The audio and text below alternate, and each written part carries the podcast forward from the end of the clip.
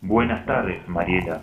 Su misión y la de su equipo, si desea aceptarla, es informar, empatizar y visibilizar la discapacidad, buscando derribar conceptos y prejuicios, contribuyendo así a una verdadera inclusión de las personas. Buena suerte.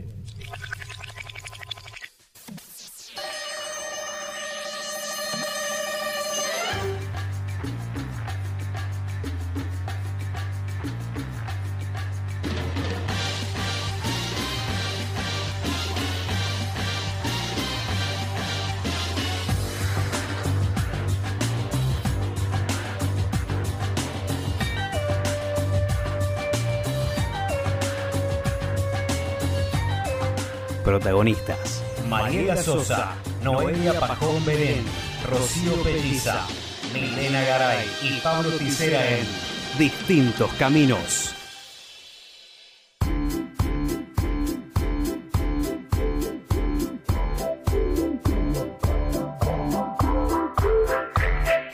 Me with the floor show, kicking with your torso. Boys getting high and the girls even more so. Wave your hands if you're not with a man. Can I kick it?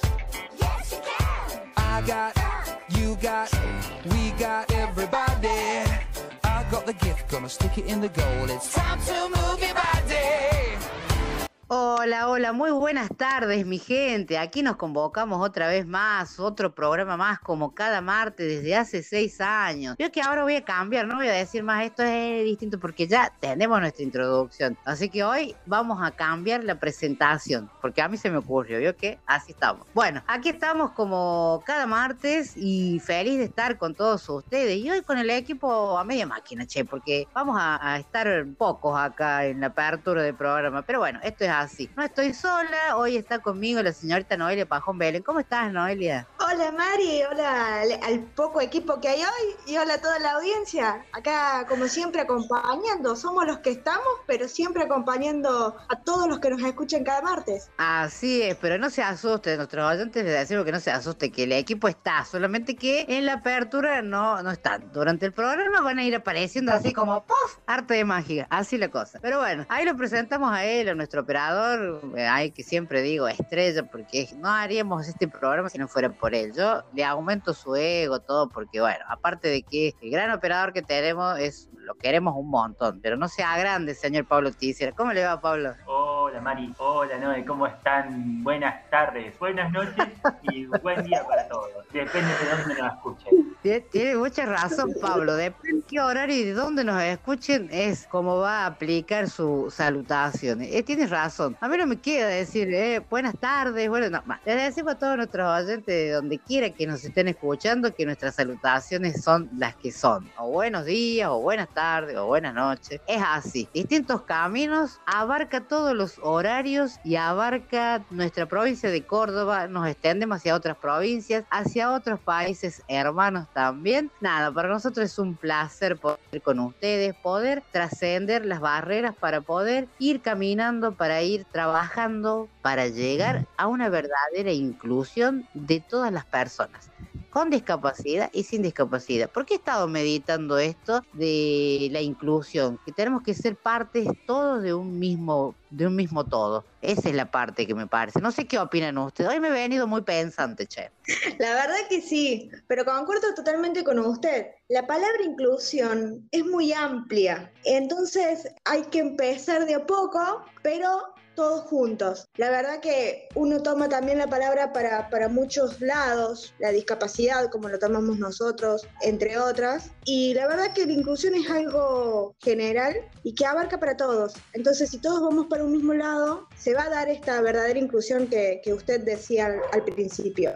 Así es. La verdad que, eh, bueno, ese es nuestro trabajo. Para vos que siempre explico nuestro se renueva, para vos que, este, que te estás sumando, está bueno que sepas y que todos nuestros oyentes que ya nos conocen, que nosotros siempre vamos trabajando con respecto a la discapacidad para, ir generando información de todas las herramientas que, que tenemos las personas con discapacidad para tener una plena calidad de vida y poder ir mejorándola mucho más en muchos aspectos. Como siempre decimos, abarcar la discapacidad desde varias áreas aristas, desde la salud, desde el deporte, desde la educación, desde el derecho, desde género, desde lo cultural, desde el arte, desde el turismo y entre tantas otras variantes que hacen que una persona sea un sujeto de derecho y que sea una persona plena en todos los aspectos de la vida. No es solamente porque tengamos una discapacidad, sino que abarca para todos en general y está bueno esto de incluirnos y empatizar acerca de la temática. Pero bueno, dicho esto, como para hacer una reseña de lo que es distintos caminos, vamos a ir eh, abriendo toda la información con respecto a nuestras redes sociales mientras yo voy a tomar un traguito de té porque la verdad es que hoy la garganta no me acompaña, estoy con un poquito de alergia. Creo que este tiempo se presta para esto de, de las alergias, estos cambios climáticos tan bruscos, donde hemos tenido días de mucho calorcito y otros días donde no se nos vino la ola polar. Entonces, estos cambios bruscos afectan al termostato humano. Así que yo, mi gargantita, mientras usted empieza a dar por donde nos pueden escribir,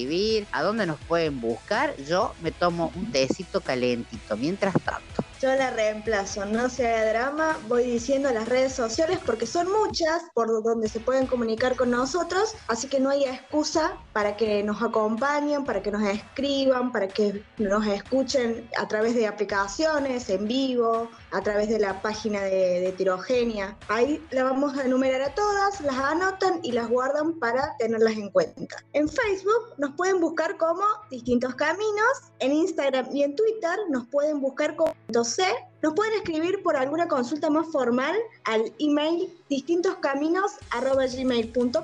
Nos pueden escuchar por la web los días martes de Radio Heterogenia, que es www.heterogenia.com.ar. Les recordamos también que hemos abierto canal de YouTube que nos buscan como Distintos Caminos. Tenemos cuenta en TikTok, nos buscan como arroba distintos caminos. Y por último, que se las dejo a mi compañero, a nuestro operador, editor y de todo, este año a Pablo Ticera que nos diga por dónde, por qué plataforma nos pueden escuchar. Como bien dijiste, nos pueden escuchar a través de Spotify y de iBox y nos buscan como distintos caminos. Ahí está, ahí ya, ya, ya, me calenté un poquito la gargantita. Vamos a mm, ah, una cuestión ahí que me parece que le faltó a la señorita Noelia ahí, que eh, por YouTube nos pueden buscar como programa de radio distintos caminos, porque si nos buscan como distintos caminos solo les van a salir otras variantes ahí que nada que ver con nosotros.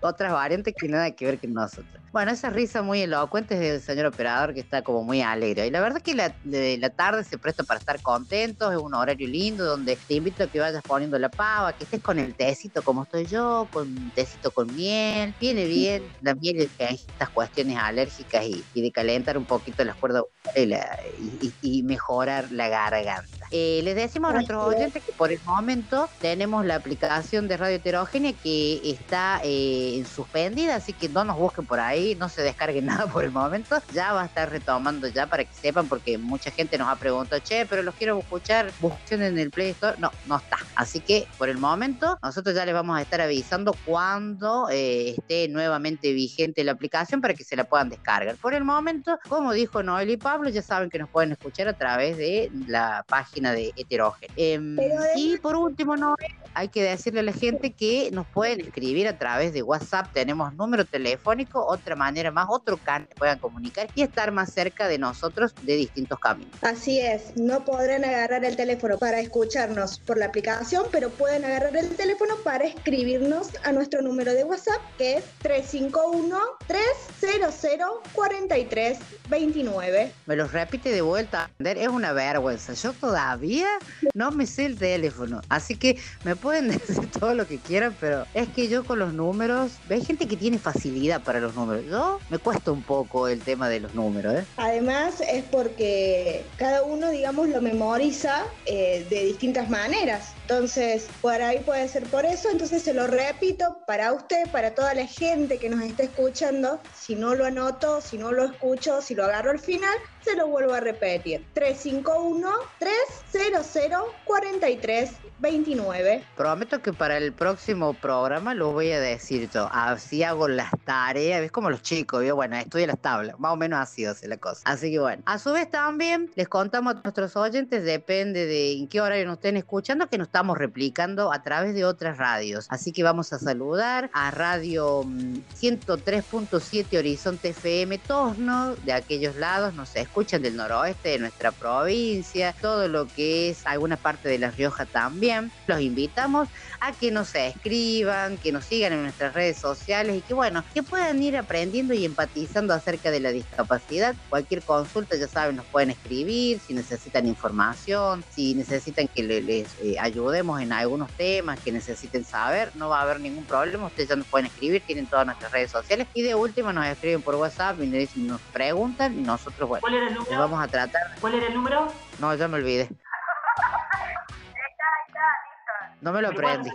Tengo que hacer las tareas, no me, no, me hagan pasar estas vergüenzas al aire, por favor, se lo pido. Así que bueno, nos pueden escribir. Y también eh, vamos a saludar a la gente de Visionarios Online, que también nos replican los días jueves de 7 de la tarde a 9 de la noche, que también, eh, bueno, nos han estado saludando, que dicen que la gente se ha aprendido, que les gusta nuestro trabajo, así que para nosotros es un gusto poder replicarnos en estas dos radios y a su vez agradecer, obviamente, como siempre, a Heterogénea, que bueno, que está bien en popa y a full arrancando de vuelta, porque bueno, ha habido en estos tiempos cambios de dirección y bueno, toda una movida importante que obviamente es para mejor y para... Y tenemos algunas novedades que después vamos a ir contando de, Radio Heterogénea, hay unas cositas lindas dando vuelta para, para invitar a la gente. Así que bueno, creo que hemos dicho todo lo que teníamos que decir. Hemos dicho todo, no nos quedó nada por decir.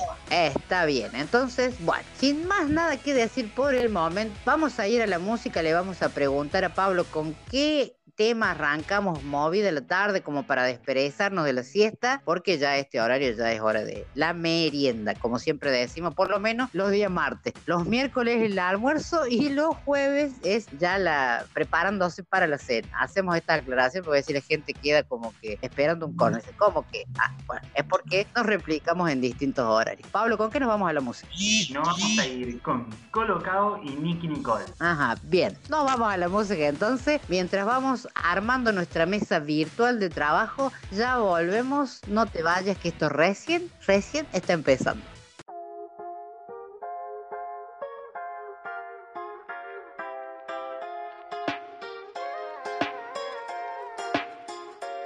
Coloca como Drake, fumo solo para quitarle estrés. A ese baby ya le hice tres tres. Drake. Fumo solo para quitarle estrés. A ese baby ya le hice tres tres.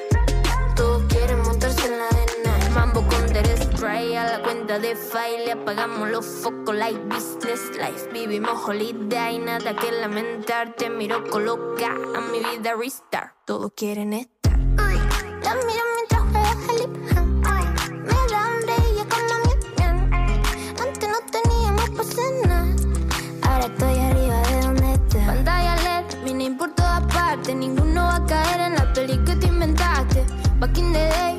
Intenté avivarte. Una pena que te venda si se trata de pegar. Colocado en una esquina virado. Estamos agonizados con el time atrasado.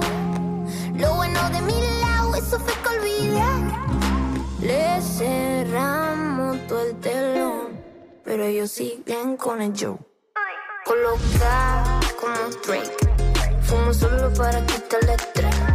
A ese baby ya le hice tres tres. Quieren montarse en la arena. Coloca como Drake. Fumo solo para quitarle estrés. A ese baby ya le hice tres tres.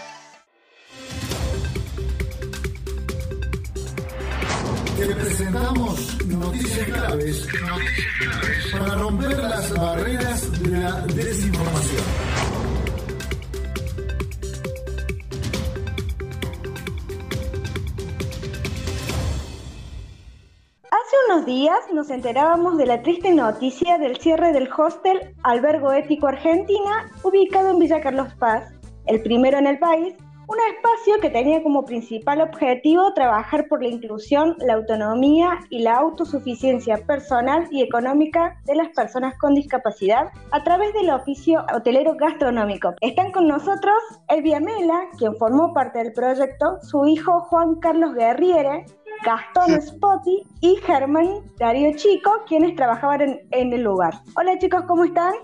Hola. Eh, Muy bien. Hola. Hola. Hola chicos, muchas gracias por estar hoy con nosotros. De, de- de nada, gracias por la invitación. Gracias a ustedes. Elvia, esta pandemia que estamos transitando hasta el día de hoy hizo imposible sostener el albergo, ¿no? Ya era una cosa que no, no, no, no se podía seguir sosteniendo. No, era imposible, pese a la ayuda que teníamos de amigos, de los padres, los mismos chicos eh, poniendo su granito de arena con, lo- con sus planes, fue imposible pagar, porque no solamente era el, alquiler, sino la luz, el, el agua, todo lo que viene, ¿no? Como una casa. Claro, los impuestos que se, se pagan en cualquier lugar, aparte del alquiler. Exacto, ¿viste? Eso, la verdad que este, hicimos todo lo que se pudo, Lucía hizo todo lo que se pudo. Un año estuvimos sin trabajar, pero los chicos este, continuaron sus actividades desde la casa. Como ellos tienen un grupo donde todo, sacan fotos de todas sus actividades diarias y la van pasando al grupo y Lucía los va orientando y tiene sus charlas dos veces por semana, por videollamada. Entonces el grupo se trabajó así en pandemia, hasta que, bueno, hubiera un cambio de la situación. ¿Y tuvieron apoyo del gobierno todo este tiempo? No, mira, yo, este, yo soy simplemente mamá de Juan Carlos y colaboro dentro de lo que puedo, ¿no? La parte técnica, como siempre digo, la sabe el Cupis, este, Lucía, que son de la fundación, que respaldan este hostel. Eh, lo que yo tengo entendido, lo único que veía de los chicos, lo que cobraban ese, que aportaron, pero eh, otra ayuda no, que yo haya visto, por lo menos que haya comentado Lucía para pagar un alquiler, pagar, cubrir algún gasto o ayuda hacia los chicos, no. ¿Y cuántos chicos trabajaban en el lugar? 11, alrededor de 11, dos o tres que se fueron porque se independizaron, o sea que el hostel logró su objetivo, que era independencia y autonomía. Eh, están haciendo sus propios proyectos, llevando a cabo sus sueños. Realmente este, con esos chicos este, se logró el objetivo y fueron dejando eh, su lugar para que ingresaran otros jóvenes para continuar esta, este proyecto.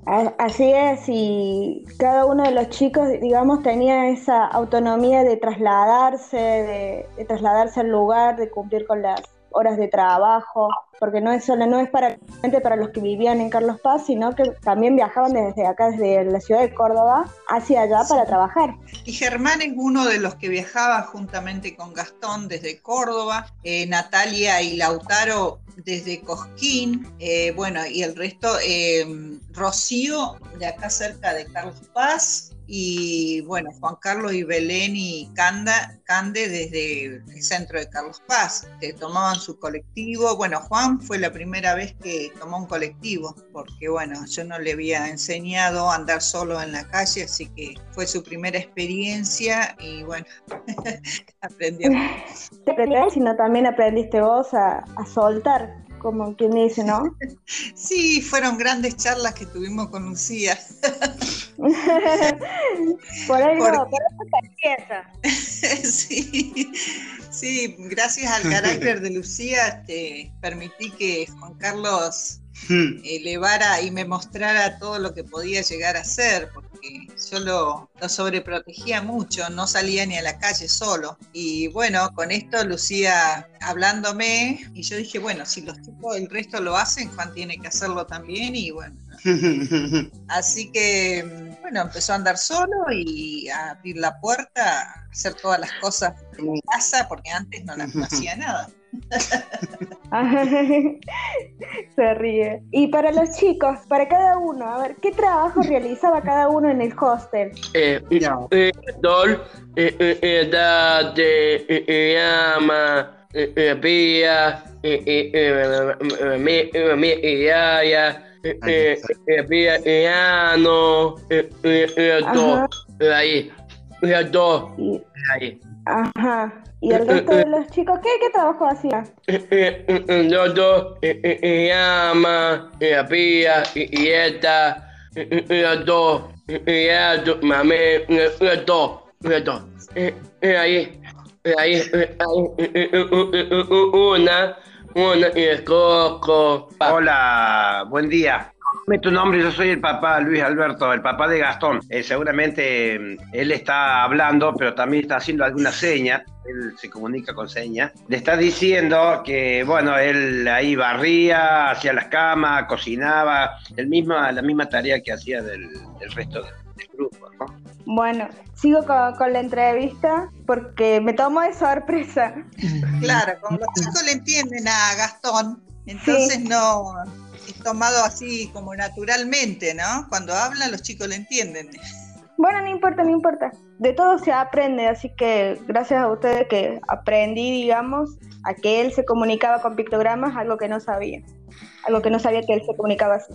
¿Sí? Bueno, sigo. Sigo con la entrevista. ¿Cómo, cómo reaccionaron al, comunicarle la noticia del cierre del albergo a los chicos? Eh, y no, todos este, de una manera muy triste, eh, de una manera u otra, los padres este, que se acercaron al hostel con ellos como una forma de despedida, de despedir sus cosas que se fueron guardadas y acompañaron este, varios de los chicos, no todos, Juan no quiso ir, pero el resto fueron, eh, Germán fue, este, Gastón fue, eh, Rocío y no sé quién más, pero bueno, eh, de una manera para despedirse y cerrar esa, ese ciclo, ¿no? Pero estaban muy tristes, la verdad que desde la pandemia, ¿no es cierto? Fue un tema estar en la casa, entender lo que pasaba, bueno, después cerrar el hostel, este, fue, fue realmente toda la historia. ¿Qué significó para ustedes el lugar que, se abrió en, el año 2017, todo este tiempo, haberlo pasado ahí con todas las cosas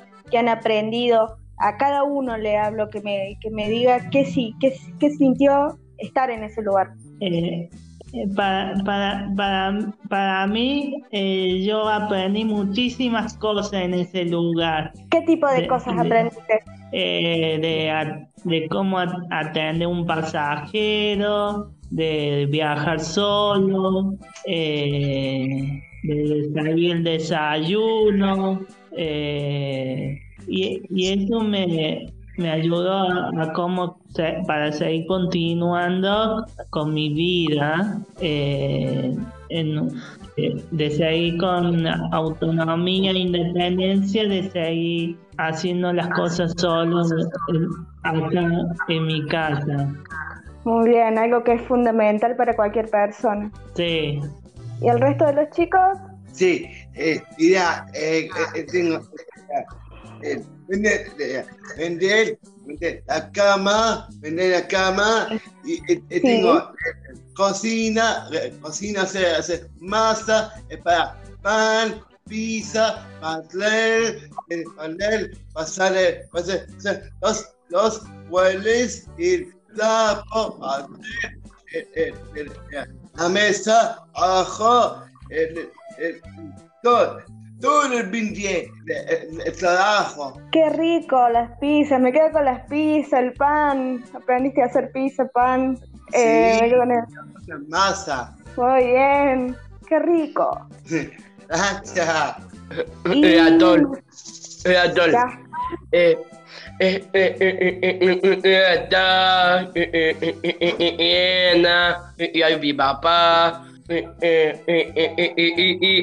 eh, y esta, y otro, dos, y ate, y ate, el dos. Él ha dicho que aprendió ahí en el hostel a pintar, a cocinar, inclusive este, ellos solos hicieron un viaje a Buenos Aires en avión, la gente de allá la- en el hostel aprendieron muchas cosas, eh, eh, mucha disciplina. Este, Lucía realmente los vectorió, los guió muy bien, tanto a, a ellos como a los padres, ¿no? Este, de dejarlo, dejarlo ser, eh, digamos, liberarlos un poco de la sobreprotección, ¿no? Eh, la verdad que ha sido un muy buen periodo que pasaron los chicos ahí en el, hostel, eh, te lo pueden confirmar los mismos padres. Y bueno, la verdad que eh, han, han, han aprendido muchas cosas, ¿no? La verdad que hacer las tareas en la casa, que lo siguieron haciendo durante la- el, el año pasado en la pandemia, como te dijo la, la mamá de Juan, este, la comida, levantar la mesa, limpiar los platos, barrer, encerar, eh, barrer la, la, la, la vereda, eh, salir, salir solo, sol- salir solo al centro, a dar una vuelta, a tomar algo. La verdad que le ha dado, le ha dado mucha, mucha libertad a, lo- a los chicos y mucha seguridad sobre todo. Así es, y no solamente a los chicos, sino a ustedes, a los papás que, que estaban con ese miedo de, de, de dejarlos salir, de si podías hacer esto, si podían hacer lo otro, y la verdad que cada día que han pasado ahí le han demostrado que sí pueden. Sí, sí, sí, la verdad que, discúlpeme que me haya metido en el reportaje, pero yo estoy acá lado, Gastón me dice que me quede. Este, sí, sí, uno, uno de los problemas de los, digamos, de los papás de personas con discapacidad es que muchas veces los mismos padres le ponen el techo a los chicos y me parece que está mal. Eh, los chicos de estas personas, eh, chicos, ya son todos grandes, uno le, dice chicos, pero ya son todas personas grandes. Tienen, sí, sí, tienen muchas potencialidades. La verdad que tiene, una vez uno se va a dar cuenta a medida que lo va soltando la cantidad de cosas que pueden hacer. Es impresionante. Y ahora están, Elvia, en un nuevo proyecto. Si bien se ha cerrado el albergo, ahora están pensando en un nuevo proyecto. Sí, eh, no nos, no nos, este, eh, no nos quedamos en esto solamente. eh, hubieron amigos desde Buenos Aires que dijeron, bueno, vayan preparando alguna otra cosa que fuera. Como albergo es tan grande, tan eh, abarca tantas actividades que pueden desarrollar los chicos, que bueno, con mucha ayuda y buena este, decisión de Lucía, nos empujó a realizar este, una cooperativa de trabajo que hoy ya prácticamente está en casi, casi finalizando todo el, la parte legal, ¿no es cierto?, para constituirla en forma legal. Eh, ya estamos en la última etapa para obtener la personería jurídica y todo eso para que los chicos trabajen este, en este momento desde donde están, desde las casas y bueno, hasta que tengamos nuestra propia sede. Y la verdad que eso es muy bueno de, no quedarse, ¿no? De, de buscar que, que los chicos sigan aprendiendo, sigan al, al ritmo que venían teniendo para, para no quedarse justamente y, y poder generarle esta independencia, esta autonomía de la que hablamos recién, no solamente para ellos, sino también para, para que la gente, más personas se sumen y vean este, lo que se puede hacer, lo que las personas con discapacidad pueden hacer si se tiene eh, disciplina para lograr la autonomía y la autosuficiencia que necesitan como cualquier persona. Yo siempre pienso que debería haber más Lucía Torres, pero muchísimas más, de su temple, de su calidad como persona, de su confianza hacia los chicos y hacia la, familia toda, ¿no? Para que estas personas con discapacidad realmente tengan una real oportunidad, porque la verdad se habla mucho, se hacen muchas leyes, muchos de todo, pero en la realidad son los que la están padeciendo porque le- se habla de integración, que no realmente no sucede, y un montón de cosas más, ¿no? Pero bueno, esta mujer ha sabido llevar a los chicos y a nosotros a, a despertarnos, a ver que, que ellos pueden, a tratarlos como personas útiles y capaces de ingresar dinero para ellos mismos, poder ser más independiente también en lo económico y aliviar esa, esa angustia que teníamos como padre de, de qué irán a hacer estos jóvenes, ¿no? Y se ha creado esta cooperativa que, bueno, ellos también te pueden decir más o menos este, para qué es. Juan te puede contar un poquito para qué es la cooperativa. Dale, Ah. dale.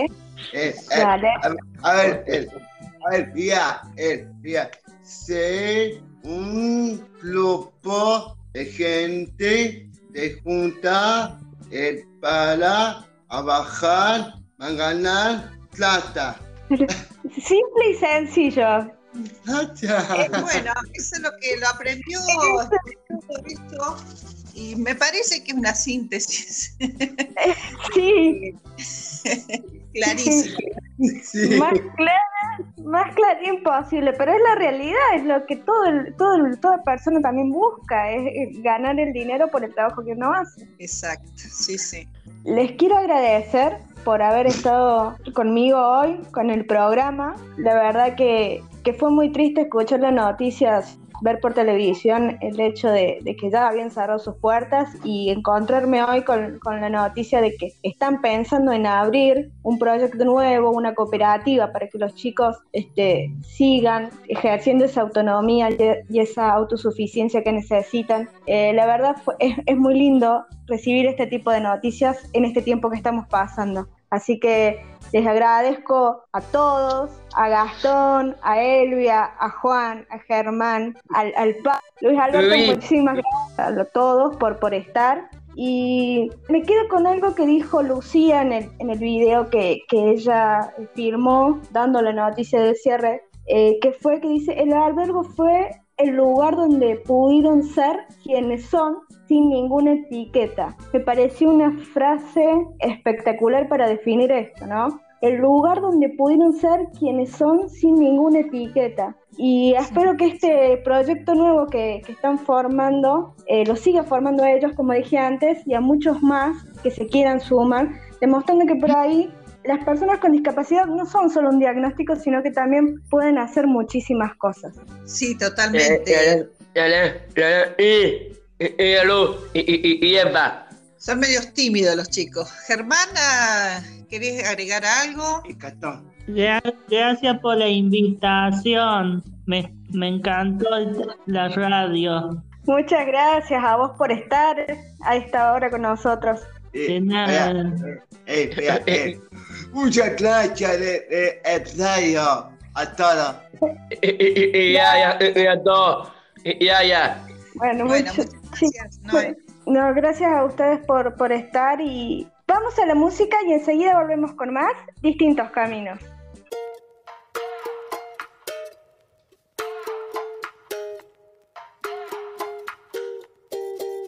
Cuando te vi,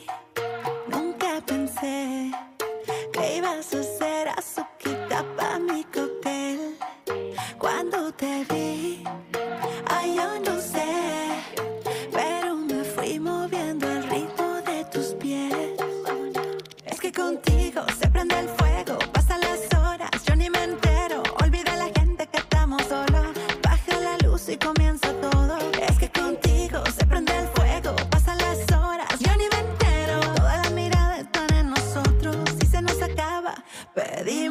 otro.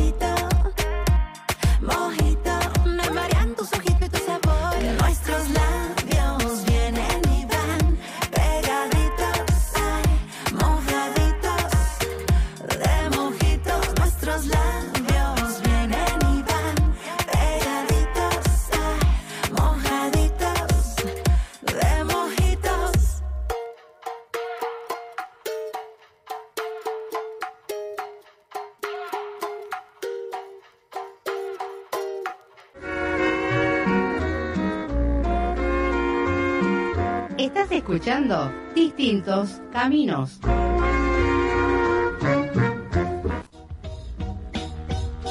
Danos un like y pertenece a nuestra comunidad en Facebook. Búscanos como Distintos Caminos. Te odio y te quiero porque hiciste el milagro, la espina que duele Eso que te falta cuando estás con él, que te mire, que te haga sentir mujer. No te mientas que nunca te hará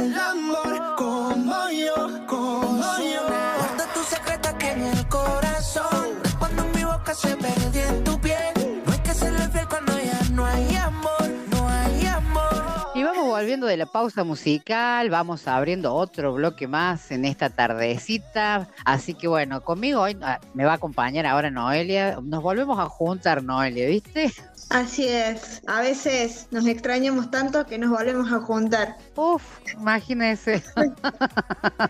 bueno, hablemos del bloque de información general. La verdad que estuve escuchando atentamente la, la entrevista que hiciste con la gente de Albergo Ético Argentino y esto de, de- de, bueno, de lo que está pasando, de esta tristeza que da esto de saber que ya no puede haber una continuidad de algo que es una fuente de trabajo y de para los chicos eh, aumentar el trabajo, la autonomía, no insertarse laboralmente y socialmente, porque no solamente pasa por trabajar, no, sino que también pasa por otro montón de factores donde eh, de la autonomía, de la responsabilidad, del poder salir de la casa y sentirse útil, porque eso es lo que lo que transmiten los chicos en el audio eh, y escuchar a los papás también no hablar eh, de lo que han tenido que pasar, ¿no? Y es una es una lástima, pero bueno, eh, no sé, no, la verdad que me quedé como muy pensando en muchas cosas con respecto a la entrevista de recién. No, la verdad que sí. eh, como vos decías, marcabas primero el hecho de, de la tristeza que significó para, para toda la comunidad del albergo ético el tener que cerrar, porque era algo que ya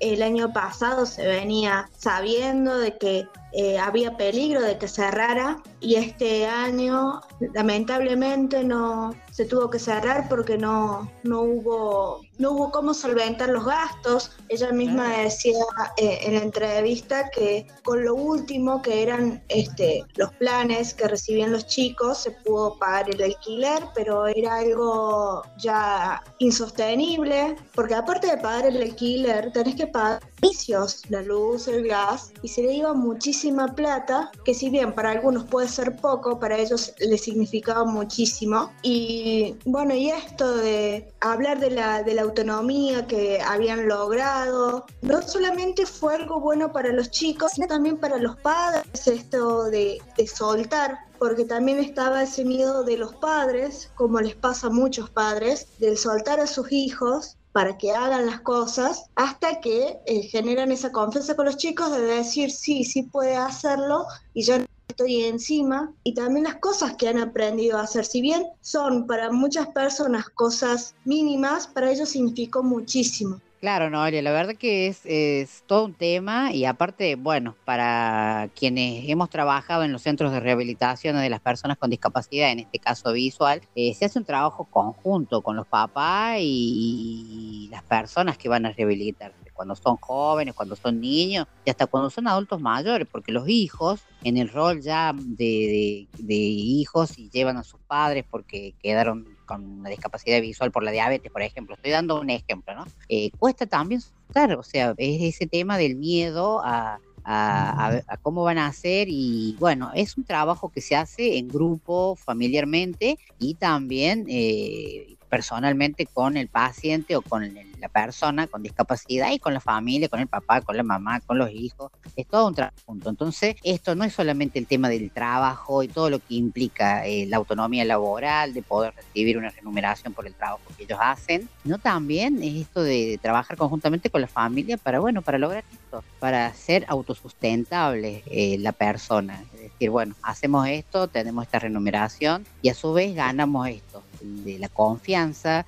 el de la autonomía, que volvemos a repetir, que es una palabra que siempre la estamos repitiendo mucho, el tema de, la seguridad, del compromiso y el de poder involucrarse con la sociedad en sí, ser un parte que te vean y que soy de tu capacidad. Y esto de, los padres que interactúan con los hijos y el hecho de que vos, por ejemplo, pudiste llevar la entrevista y esto de poder ser parte de un todo y de la comunicación y de los de esto de lo que contribuyen los padres. Y en este caso, en la entrevista como le llevaste Noelia, que nos pasó esto de que te pasó esto en realidad, de poder comunicarte con Gastón y que Gastón eh, habla y hace entender en su, en su grupo, habla y a través de los pictogramas y, y eso la gente por ahí no sabe y no entiende y esto cuando hablamos de una comunicación accesible también que para nosotros también aplica como programa y que perseguimos esto de la inclusión con, eh, con la discapacidad y estas cosas que, bueno, nos pasó a nosotros también. Y no está mal mostrar la realidad, como te decía vos, Noelia, y de poder tener en cuenta estas cosas. Si bien es cierto que este era un audio que se lo hubiésemos podido ver a, a Gastón gesticular y a su vez mostrar sus, imágenes para, que nos, para poder hacerse entender. Si bien es cierto que en su entorno y su grupo de trabajo, eh, ya lo de la cotidianidad ya se entiende y ya sabes qué habla. Pero para el resto, como nosotros, entendimos poco y nada. Pero bueno, esto es lo importante, de que la gente aprenda también y, y esto de, de- de los lenguajes claros, de sencillo para hacerse entender. Eh, y ellos también. La verdad que la entrevista para mí ha sido muy enriquecedora, Noel, así que te felicito. Y tenemos muchísimo para hablar. Al último seguramente vamos a estar haciendo como agradecimiento con esto también. Eh, tenemos tela para cortar y hablar de esto. Pero bueno, de esto hablamos cuando hablamos de la inclusión, en, en este caso de la comunicación, de cómo nos podemos hacer entender.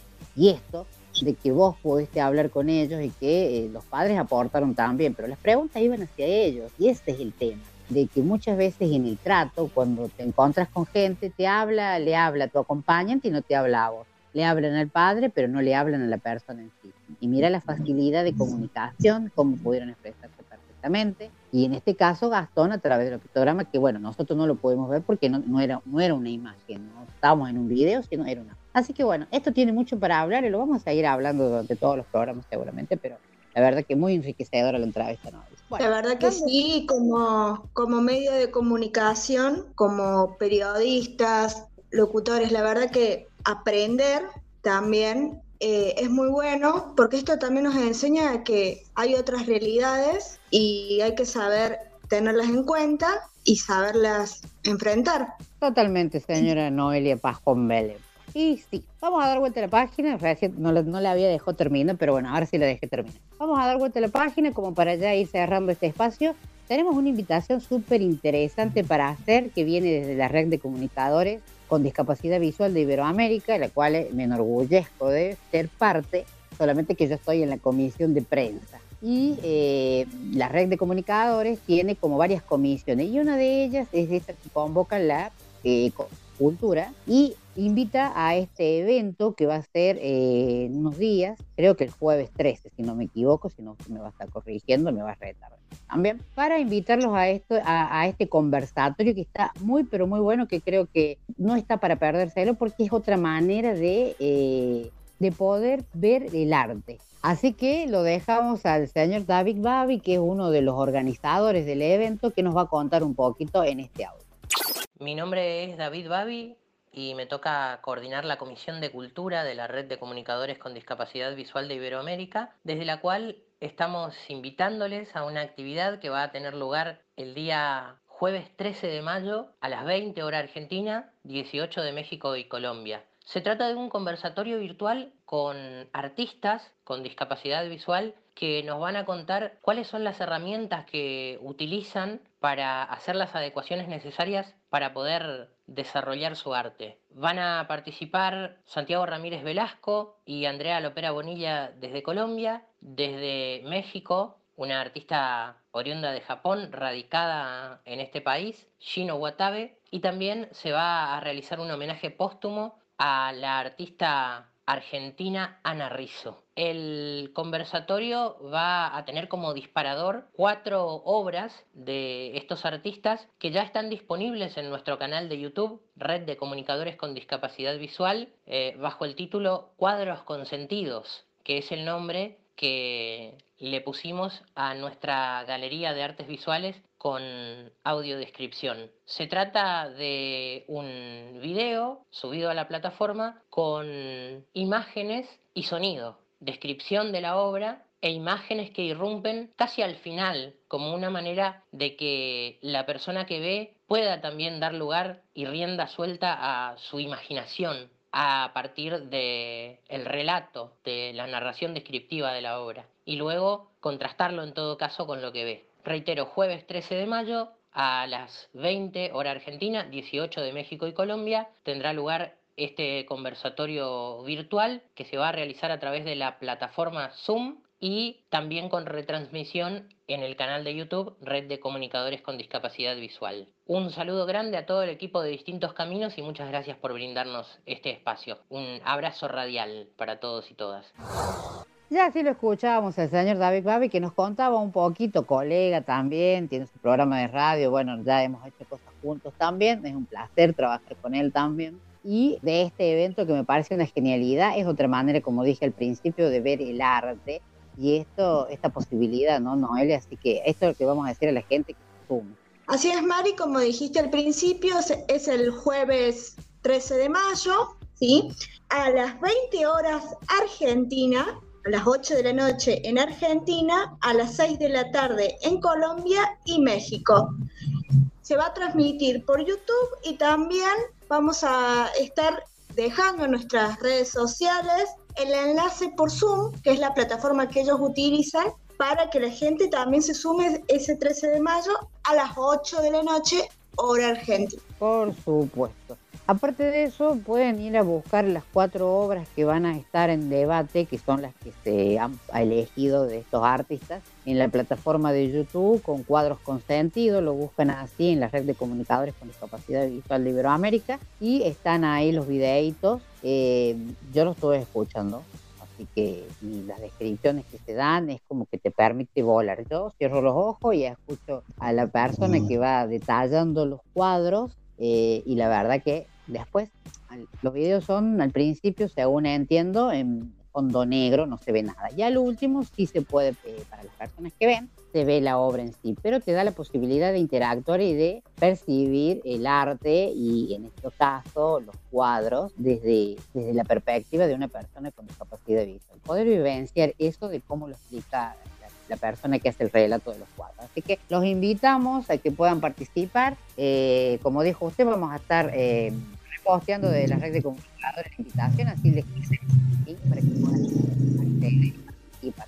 No se lo pierdan porque es otra es una manera muy interesante de percibir el arte, de percibir eh, estos cuadros, estos cuatro cuadros que han sido elegidos y eh, así disfrutan también de un momento y de hacer algo y de, de poder aprender también de la percepción con otros sentidos que no son la vista. Así que bueno, Noelita, ¿qué le parece si nos vamos a la música? Ya hablamos mucho, la gente ya quiere música, quiere ir a poner la pava, mover el cuerpo, bailar un poquito para desperezarse en esta tardecita, sí, tardecita toda.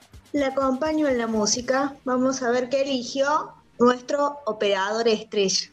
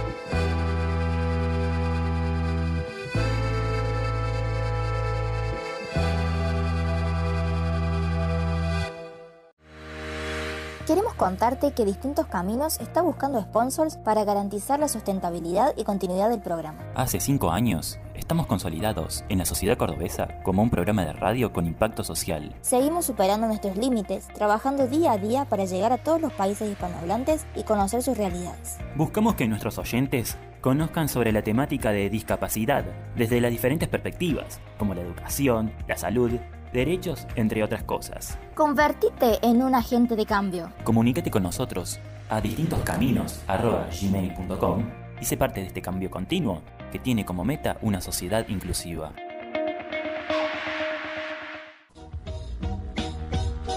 Danos un like y pertenece a nuestra comunidad en Facebook. Búscanos como Distintos Caminos. Te odio y te quiero.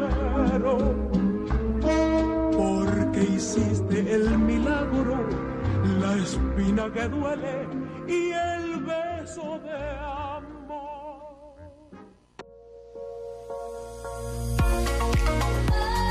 En distintos caminos te presentamos el espacio de derecho y discapacidad de la mano de Gabriela Troyano, activista por los derechos de las personas con discapacidad.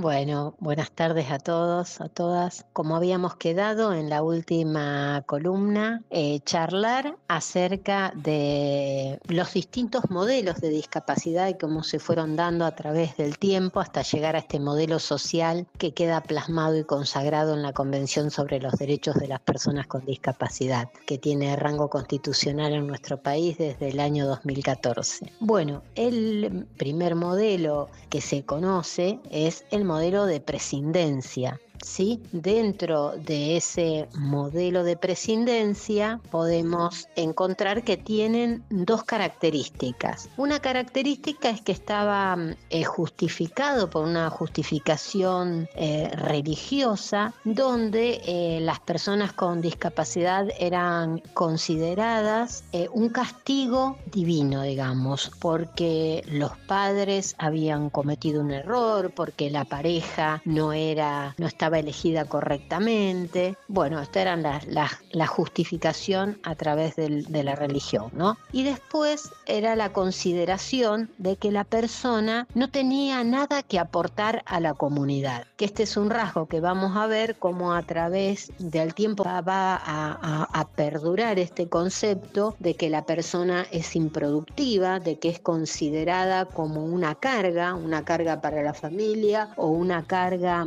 para la sociedad.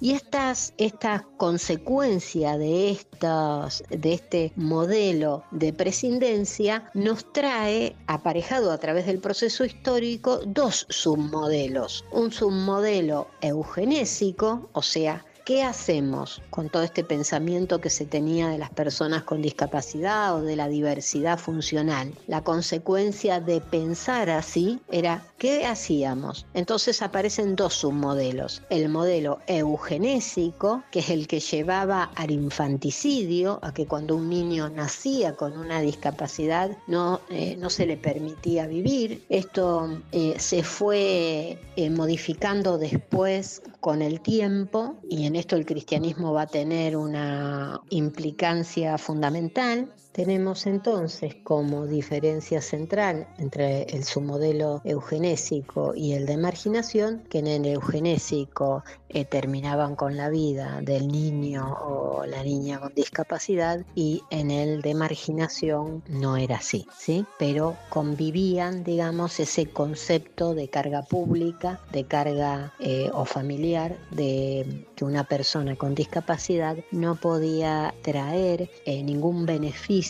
a la sociedad y lo aceptaban con resignación. ¿Sí? Es a partir del siglo IV después de Cristo donde se empieza a batallar en contra del infanticidio y en contra de la venta de, de las personas con discapacidad como esclavos. La persona misma era considerada como una carga y en este modelo termina prevaleciendo el pensamiento de que era una vida que no debía ser vivida de una persona con discapacidad. Esto lo vamos a encontrar en la Constitución de Atenas, por ejemplo, donde había un consejo que decidía, examinaba a los impedidos y decidía quién vivía y quién no. ¿sí? Después se da el modelo, el, otro submodelo, que es de marginación o de exclusión de las personas eh, con discapacidad, en donde la forma de supervivencia de estas personas termina siendo o eran utilizados como burlas o eran mendigos. ¿Sí? Como burlas los bufones de los castillos, en donde hacían reír a las personas y en donde eh, había otros que decidían si esa persona vivía o no vivía o cómo vivía. Comúnmente eran también eh, vendidos como esclavos o también eran sometidos a distintos tipos de, tortura. Esto eh, lo vamos a encontrar a lo largo de la um, Edad Media como el modelo. En la antigüedad el submodelo eugenésico, en la Edad Media el modelo de marginación. El modelo que le continúa a esto y fundamentalmente viene después de la posguerra es el modelo rehabilitador, el modelo médico rehabilitador en donde las causas son consideradas no religiosas sino eh, científicas. Ya no son consideradas personas inútiles que no pueden aportar nada a la sociedad, sino que son personas consideradas que se pueden rehabilitar, que se pueden normalizar. Entonces, este modelo toma la discapacidad como sinónimo de una enfermedad que puede ser curada, que la persona puede mejorar y se puede integrar a la sociedad. Por eso vamos a encontrar como respuestas sociales a esta situación la educación especial, la seguridad social, el empleo protegido, todo esto con una actitud eh, paternalista hacia las personas con discapacidad y si bien ya no son considerados inútiles, no son considerados con plena eh, poder para decidir acerca de sus vidas. Esto está consolidado en nuestro país con la legislación, por ejemplo, la ley 24.901, la ley 22431, han plasmado este modelo médico rehabilitador. ¿Sí? La Convención sobre los Derechos de las Personas con Discapacidad abraza el modelo social de la discapacidad con el cual vamos a continuar trabajando y dialogando y profundizando. Eh, yo recomiendo, me parece muy importante en este punto, leer el libro de eh, Agustina Palacios, en donde hace todo un desarrollo histórico a través del tiempo de eh, los distintos modelos de discapacidad o diversidad funcional. Y así escuchábamos el audio. Gabriela, ¿cómo estás? Acá estamos como para ir cerrando este espacio de discapacidad y de derecho que como siempre decimos es un gusto poder contar con vos. Y bueno, la verdad que escuchando atentamente a todo el, audio que nos pasaste y qué claro que lo explicas y cuánto vamos aprendiendo con todo esto de los modelos de la discapacidad a través de los, del tiempo, ¿no? Cómo hemos ido evolucionando, ¿no? Sí, sí es eh, realmente importante conocerlo para también poder ver nosotros muchas veces tenemos ideas preformadas al respecto, valoramos también al otro o juzgamos a los otros de una determinada manera y es bueno entender de qué proceso histórico venimos como humanidad, ¿cierto? Para poder eh, elegir en qué lugar estamos, cuál es el que nos identifica como nación ya lo elegimos, es el derechos humanos, el, elegimos, digamos, el modelo social de la discapacidad al aprobar la, Convención sobre los Derechos, ¿no?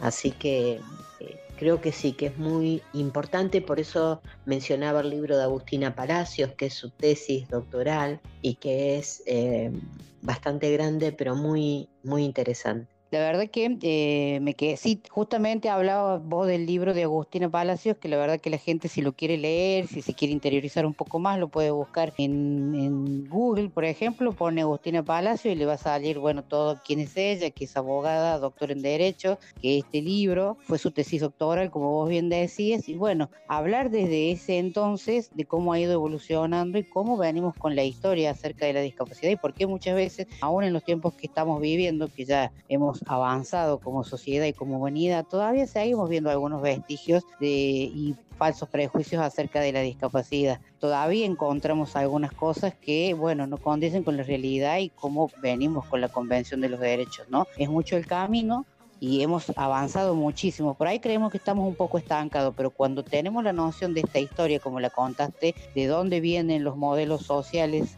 eh, y cómo han ido evolucionando, y nos damos cuenta que hemos hecho pasos agigantados. Si es cierto que es mucho el tiempo, pero es mucha la evolución. Sí, sí, hemos avanzado, creo que tenemos que lograr eh, la vida autónoma independiente de las personas con discapacidad, entender que las personas con discapacidad tenemos mucho que aportar a la comunidad y en ese mucho que aportar ingresa el acceso al trabajo, el acceso a la educación inclusiva y el acceso a la formación, a aprender con, igualdad de oportunidades, con los apoyos necesarios para que podamos realizar las tareas. Esto creo que es el gran cambio del modelo social.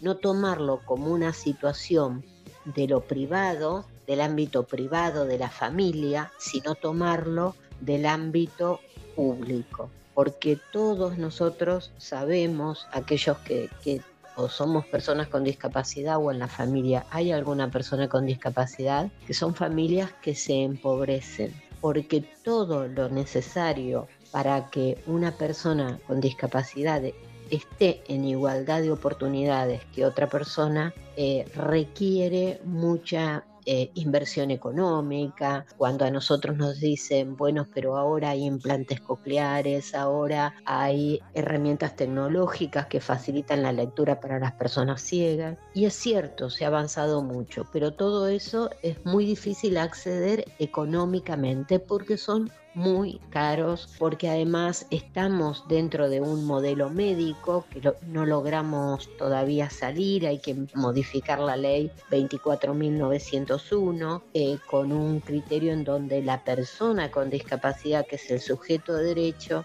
tenga un ingreso fijo mensual que le permita desenvolverse, que le permita elegir su rehabilitación, elegir eh, y si necesita comprarse un bastón, ir y poder hacerlo.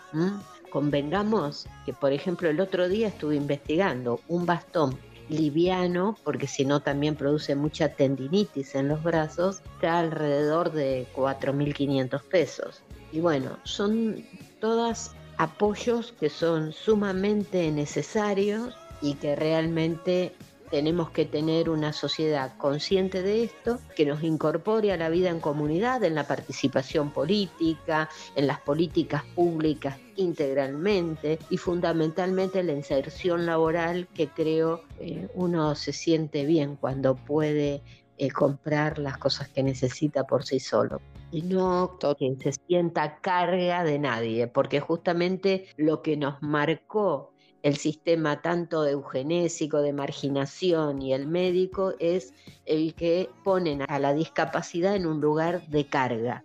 Y creo que eh, ese es el lugar fundamental donde hay que salirnos.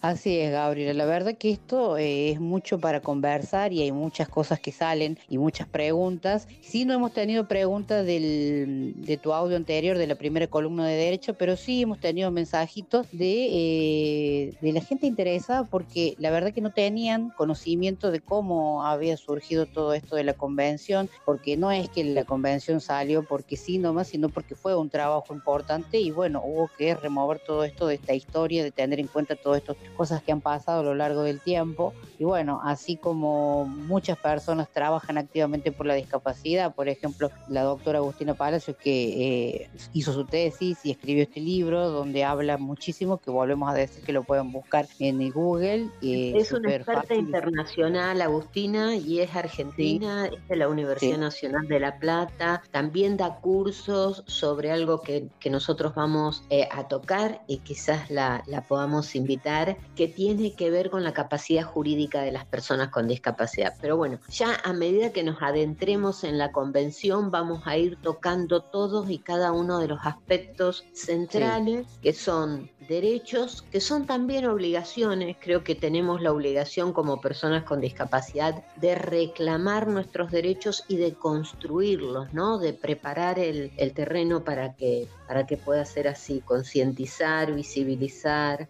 Todo esto hace que, que sea posible.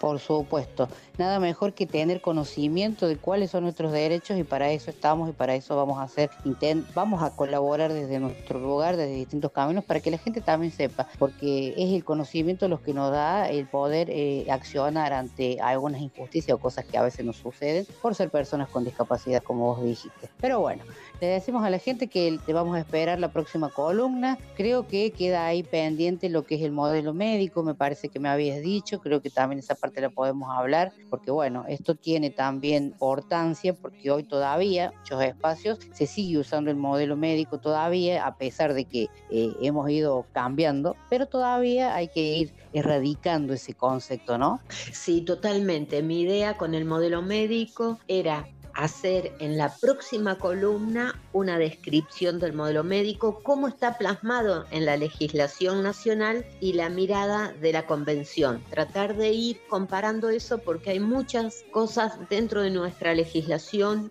que están eh, plasmadas en modelo médico y que debemos cambiarlo. Entonces, como un poco también ir eh, visibilizando esas cuestiones que aceptamos que son así, porque si no, eh, realmente la vida a las personas con discapacidad se nos haría mucho más difícil, pero que queremos cambiar y para eso trabajamos, ¿no? Para adecuar toda la legislación al modelo social de la convención. Para eso hace falta mucho trabajo y bueno, en eso estamos. Por supuesto, aceptamos en qué punto estamos hoy con la discapacidad, pero tenemos tenemos que trabajar porque podemos estar muchísimo mejor y podemos evolucionar aún más como sociedad y como personas con discapacidad incluidas en un mismo todo, ¿no? Así que bueno, Gabriela, muchísimas gracias y bueno, te esperamos para la próxima columna de Derecho y Discapacidad. Gracias Marilia y un saludo a toda la audiencia. Seguimos, ya volvemos.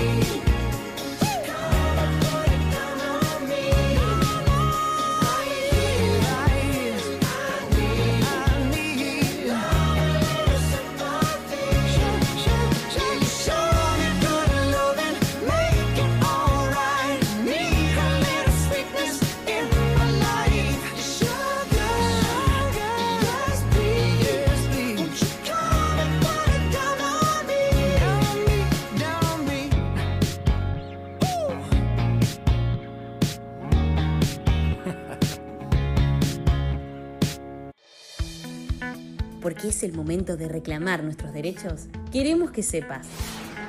La Convención sobre los Derechos de las Personas con Discapacidad Visual señala la necesidad de incorporar la perspectiva de género en todas las actividades que promueven los derechos de las personas con discapacidad. Es importante que conozcas de qué se habla cuando decimos feminismos, disidencias y educación sexual por una sociedad más justa que reconoce y valora a las mujeres. Red de Comunicadores con Discapacidad Visual de Iberoamérica.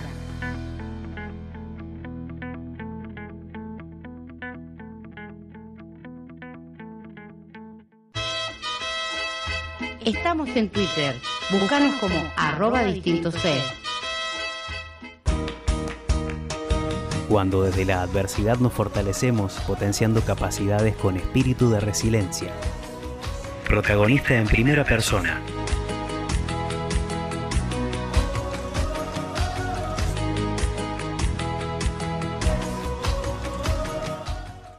Mi gente querida, aquí vamos abriendo este espacio. La verdad que hoy estrenamos en distintos caminos el protagonista en primera persona y la verdad que para nosotros es lindo poder eh, brindar otra posibilidad de conocer un poquito más acerca de las personas y en este caso de quienes tienen que ver con la discapacidad, que aportan su granito para la discapacidad, que llevan su trabajo adelante y bueno, siempre vamos a tener gente que, bueno, que cuente un poquito. Y en este caso, la idea es presentar a este personaje, porque es un personaje de acá, de nuestra Córdoba querida, un actorazo, eh, que venga a contarnos un poco más allá de lo profesional, que nos venga a contar un poco de la persona en sí, de cómo fue tener que superar esta adversidad de la discapacidad a través de la resiliencia, reinventarse como persona para poder seguir adelante. Pero sin más preámbulo, lo vamos a presentar a él, un amigo de la casa que ya ha pasado por distintos caminos varias veces, el señor Ariel Astrada. Bienvenido Ariel, ¿cómo estás? Hola Mari, placer saludarte a ti y a la a, la oyen, oye, a los oyentes, les oyentes. Esos personas, saben, por ahí me sale la oyencia, ¿eh? che, no te creas que soy el único. va bien, va bien, se entendió. Bueno, buena, buena.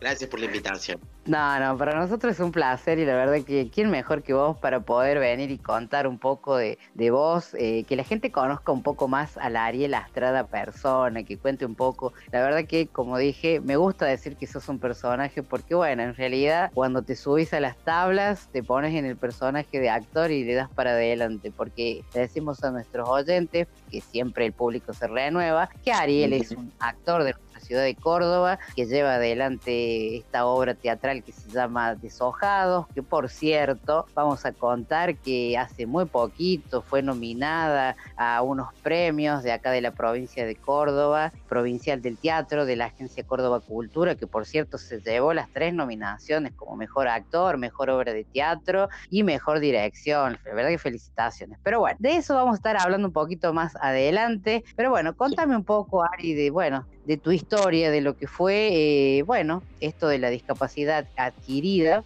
y cómo fue reinventarse, cómo fue esa capacidad de potenciar y salir adelante de esta adversidad de, de lo que es la discapacidad visual, ¿no?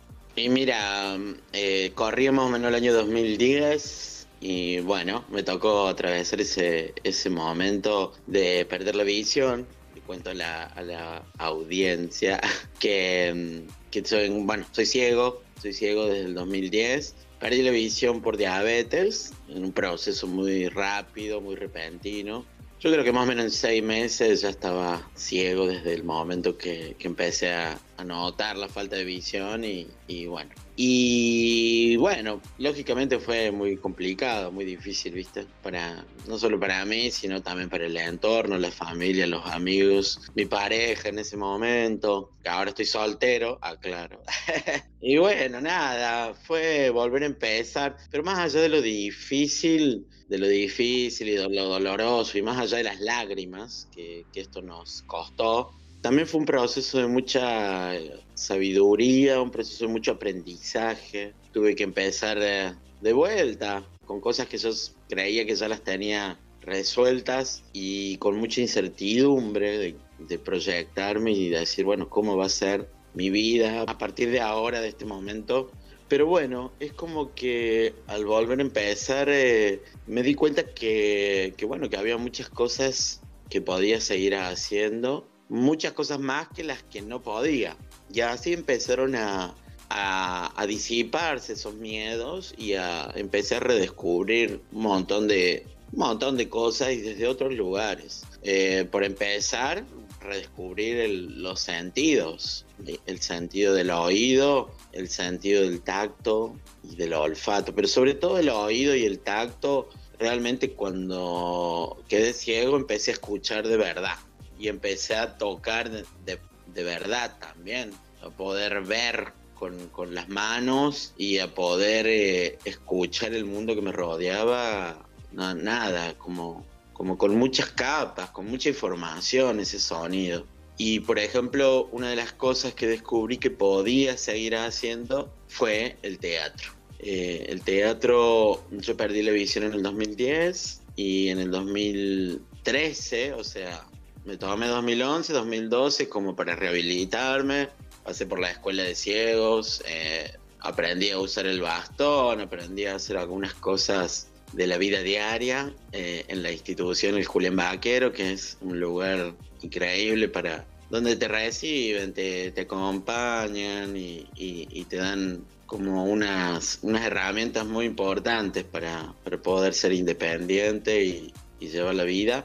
Y bueno, es así que en el 2013 volví al teatro a terminar mis, mis hice un, un posgrado para alumnos recibidos, porque yo ya en el 2010, junto con, con la ceguera, me, me pude recibir. Recuerdo que por ejemplo, mi tesis la rendí viendo un 60% con un solo ojo, con el ojo derecho. Y al poquito tiempo ya perdí la visión y bueno, fue colgar, colgar ahí el teatro un poco por unos dos añitos y en el 2013 volví estando ciego ya a desarrollarme. Digamos que mi, la particularidad de mi carrera, de mi formación, es que mi, mi, mi cursado de, de, la carrera fue viendo y ya el trabajo más profesional fue sin ver.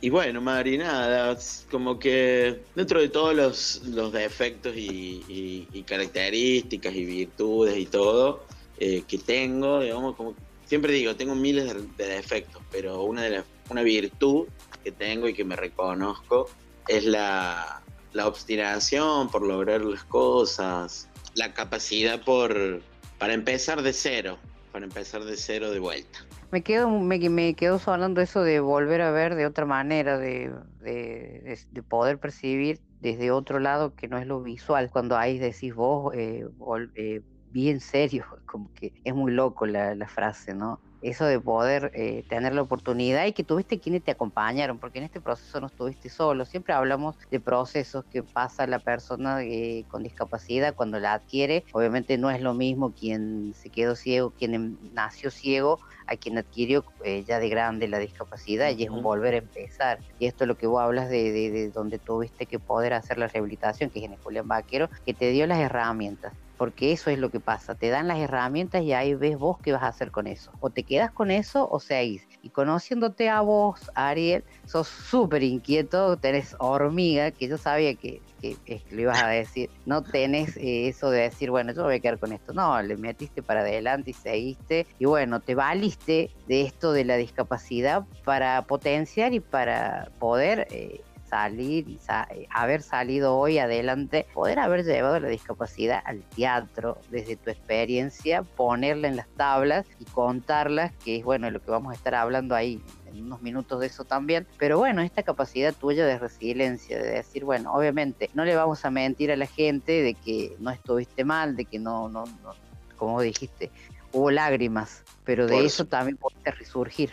Y sí, sí, Mari, porque bueno, en ese momento era un joven de, de 24 años, con, en la flor de la vida y con, con todas las ganas. Y realmente no, más allá de, todo el dolor, no, no podía dejar tampoco mi vida que se me escapara, qué sé yo, no sé, me, me salió a hacerlo así, un poco como fue como ir descubriendo, lo, lo, que era muy esperanzador era ir dándome cuenta día a día que podía seguir haciendo cosas, ¿no? Como ir al Julián Vaquero y bueno, volverme a decir, ay, hoy aprendí, nada, cebarme mates sin ver, estuvimos practicando, no sé, untar una galletita con dulce, porque son, son cosas que uno tuvo que aprender de vuelta a hacerlas o agarrar el bastón y, volver a mi casa contento porque había podido salir a la vereda de la escuela y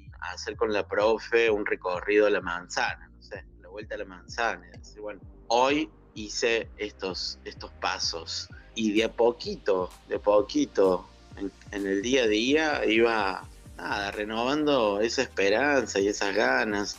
Y había cosas que, por ejemplo, nunca dejé de hacer, como el cocinar, por ejemplo, que sin darme cuenta seguía cocinando como siempre y digo, ah, bueno, acá esto, esto me está diciendo que, que puedo, que puedo. Y bueno, en ese resurgir, eh, eh, encontrarme con, con, mi, con mi oficio, que, que, es algo que me apasiona, que es el teatro, la actuación. Y es así que, que bueno, que detrás de, detrás de esos dos años de pausa, digamos, empezaron a venir las obras de a una y ya al año siguiente fueron dos y el año siguiente fueron cuatro y el año siguiente fueron seis y así hasta que en el 2016 gané el premio como actor revelación que yo lo, lo viví como un premio no solo por mi trabajo como actor en, en, en ese periodo sino sino también como un premio a todo el proceso que había hecho. Fue como decir, bueno, Ariel,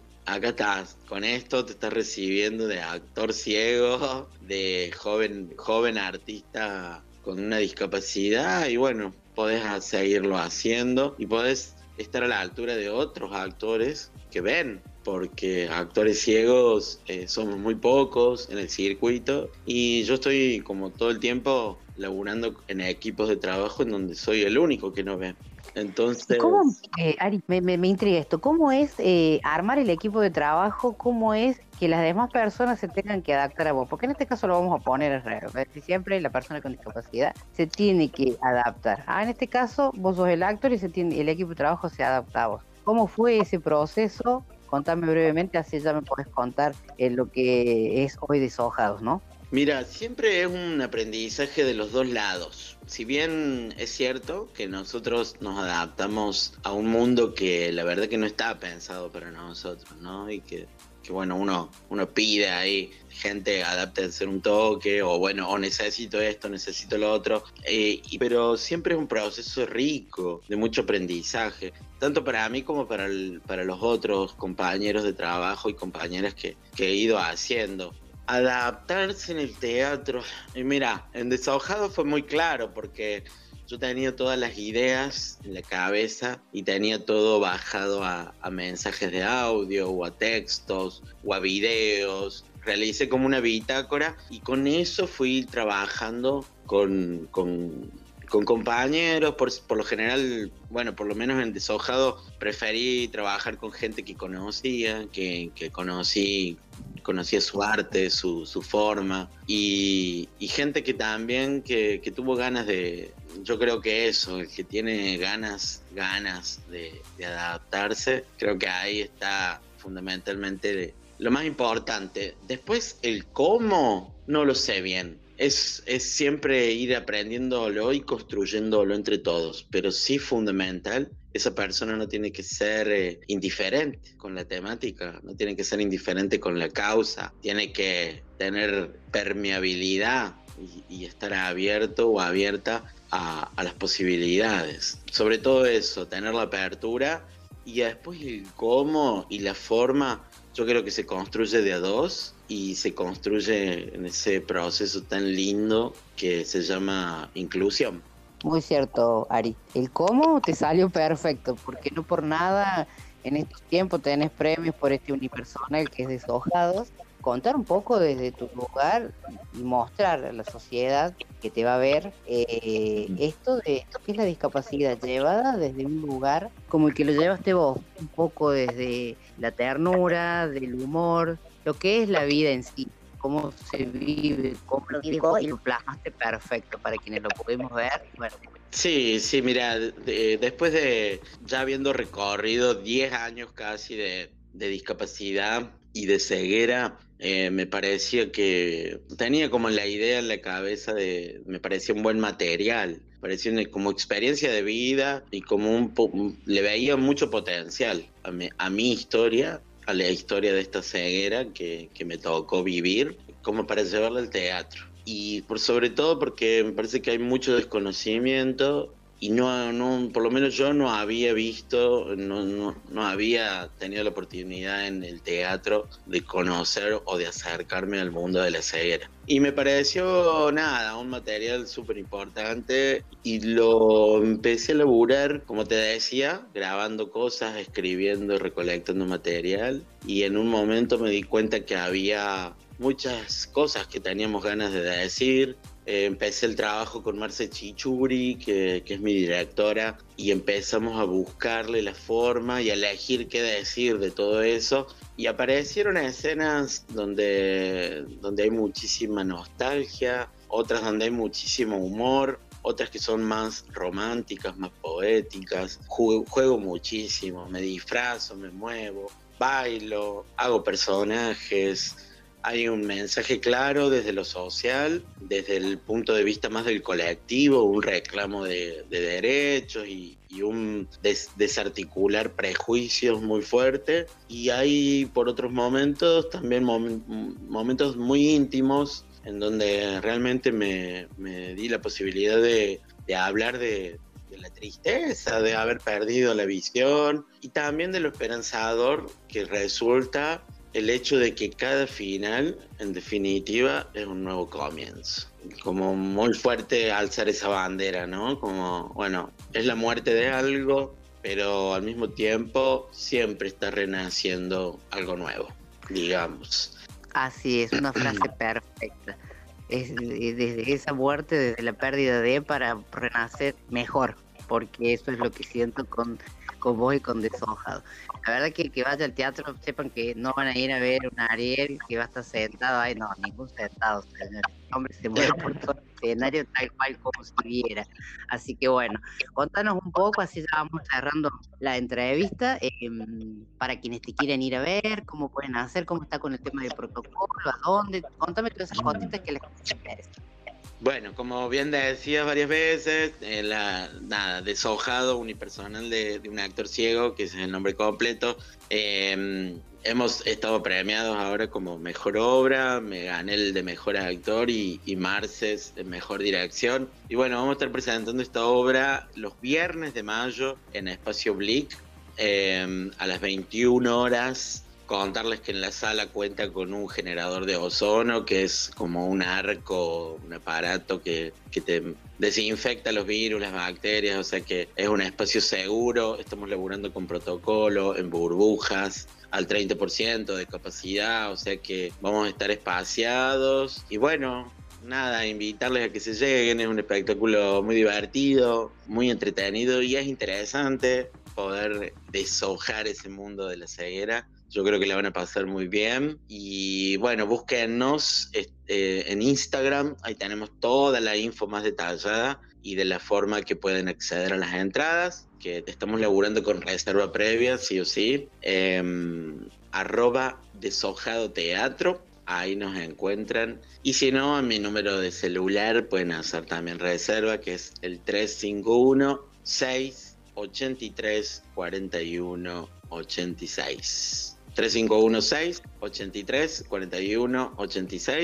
y bueno, nada, vamos a estar felices de recibirles en el teatro.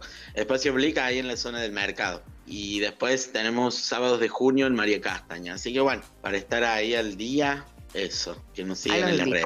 Sí, los invitamos, los invitamos para que vayan, es para armar una salidita así de estos tiempos que bueno, que vienen bien a hacer esparcimiento y de paso también te llevas eh, esta posibilidad de poder disfrutar una excelente obra, eh, Made Córdoba por supuesto, eh, y nada, como siempre decimos, eh, el arte es para todos, lo cultural es para todos y está bueno que, que haya esta posibilidad y de que tengas este espacio también y que la gente pueda ir a disfrutar, armar un plan de semana para que pasen un buen momento, para que se ríen, lloren, porque tiene sí. todo eso unipersonal, ¿no? Sí, que aproveche la gente para ir al teatro ahora que está abierto todo, porque, digamos, está como hay bastante incertidumbre respecto a lo que vaya a pasar. Así que aprovechen ahora que estamos trabajando, que estamos pudiendo hacer funciones. El unipersonal es eh, de las pocas obras que, que está contemplada, eh, habilitada para, para poder dar funciones, porque los elencos numerosos estamos complicados también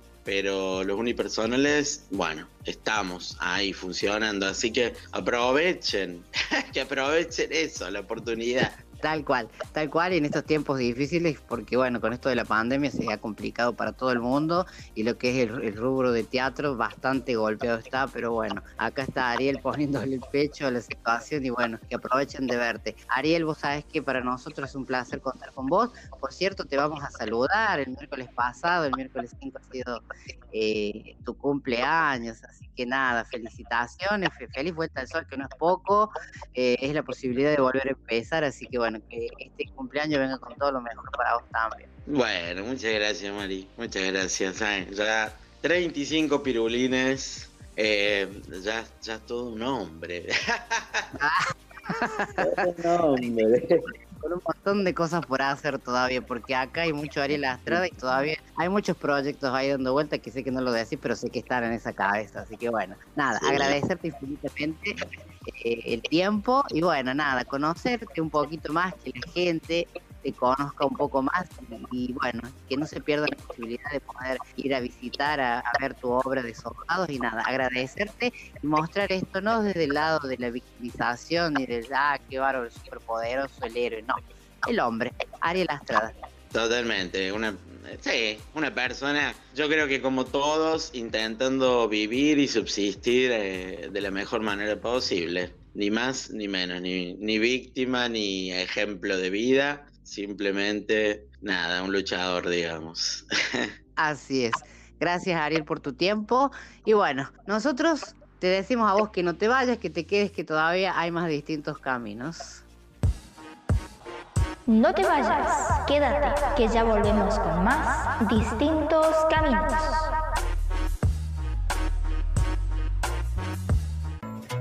Sigo recordando la noche entera en la que yo te vi bailando. Lo que sentí cuando tú estabas cerquita. Y esa boquita fue mi boquita. Dijiste, con otro beso tuyo me enamoraré. Y yo no dije nada, solo te besé, tú tan bonita. Y esa boquita fue mi boquita. Tenerte cerca de mí, cerca de mí, mi vida. Me tiene loco todavía, Tenerte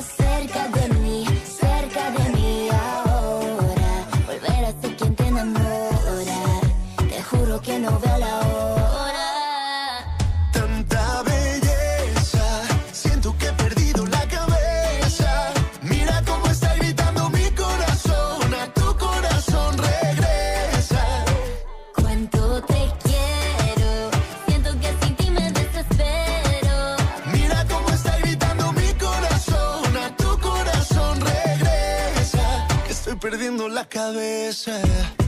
Dicen en la calle que no mueres de eso, pero hay un detalle, yo te lo confieso. Desde que te conocí, algo muy dentro de mí dice que te necesito y que si no me Estoy muero. perdiendo todo lo que tenía. Baby, yo quiero tus besos y todo lo que me hacía. Toda la noche en mi cama fantasía. Lo que merecías. Vamos a hacer cositas todo el día. Quiero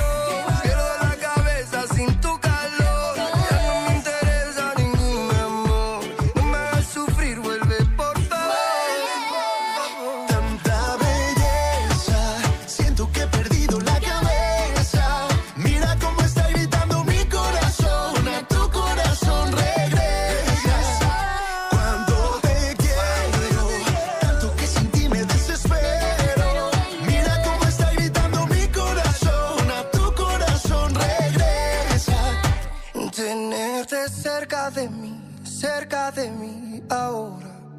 Volver a ser quien te enamora. Te juro que no veo la hora. Tanta belleza, siento que he perdido la cabeza.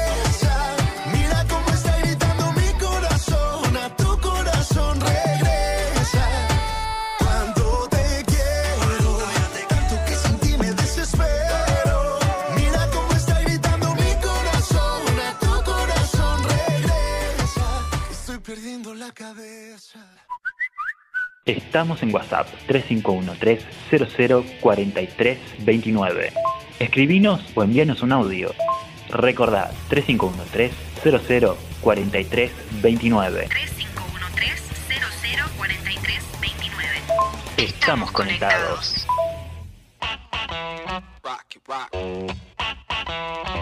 Y llegó el momento en distintos caminos de ver qué nos depara la suerte. ¿Qué tocará esta semana? Con ustedes, la ruleta. Y volvemos de la pausa musical y seguimos en la tarde de distintos caminos y disfrutando de todo lo que es información, de toda la buena música y de nuestra compañía como siempre. Y vamos dando la bienvenida a la señorita Rocío Pelliza y eso es signo de que llega la ruleta. Así es, Mari, ya estamos listos y espero que eh, los oyentes también para ver qué nos depara la suerte hoy. Sí, ya hemos pasado por varias cositas, así que vamos a hacer girar la ruleta y vamos a ver dónde cae. Así que ahí va la cosa.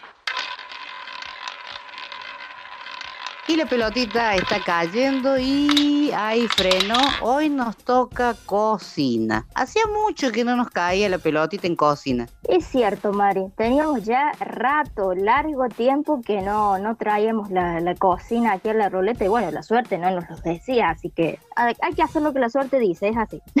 Hace mucho que no nos hace nada de comer, no nos hace ningún postre, no nos hace nada. Así que hoy es el día. A ver con qué, qué tiene pensado para eh, ofrecerle a nuestros oyentes para que puedan poner en práctica. Bueno, Mari, dado los días fresquitos, ya por acá, al menos en lo que es Argentina, ya está fresquito, ya están los días otoñales para comer algo rico, calentito. Eh, te traigo una versión vegetariana de los zapallitos verdes, rellenos. Mmm, zapallitos rellenos vegetarianos. Normalmente se hacen con carne molida, creo yo, y con arroz, ¿no? Así que acá le vamos a cambiar la onda. Sí, así es. Acá los vamos a hacer, solamente vamos a utilizar arroz y algunas eh, verduras. Mm, me gusta igual, así que vamos a ver qué vamos a necesitar. Obviamente los zapallitos verdes. Y dijo arroz, así que...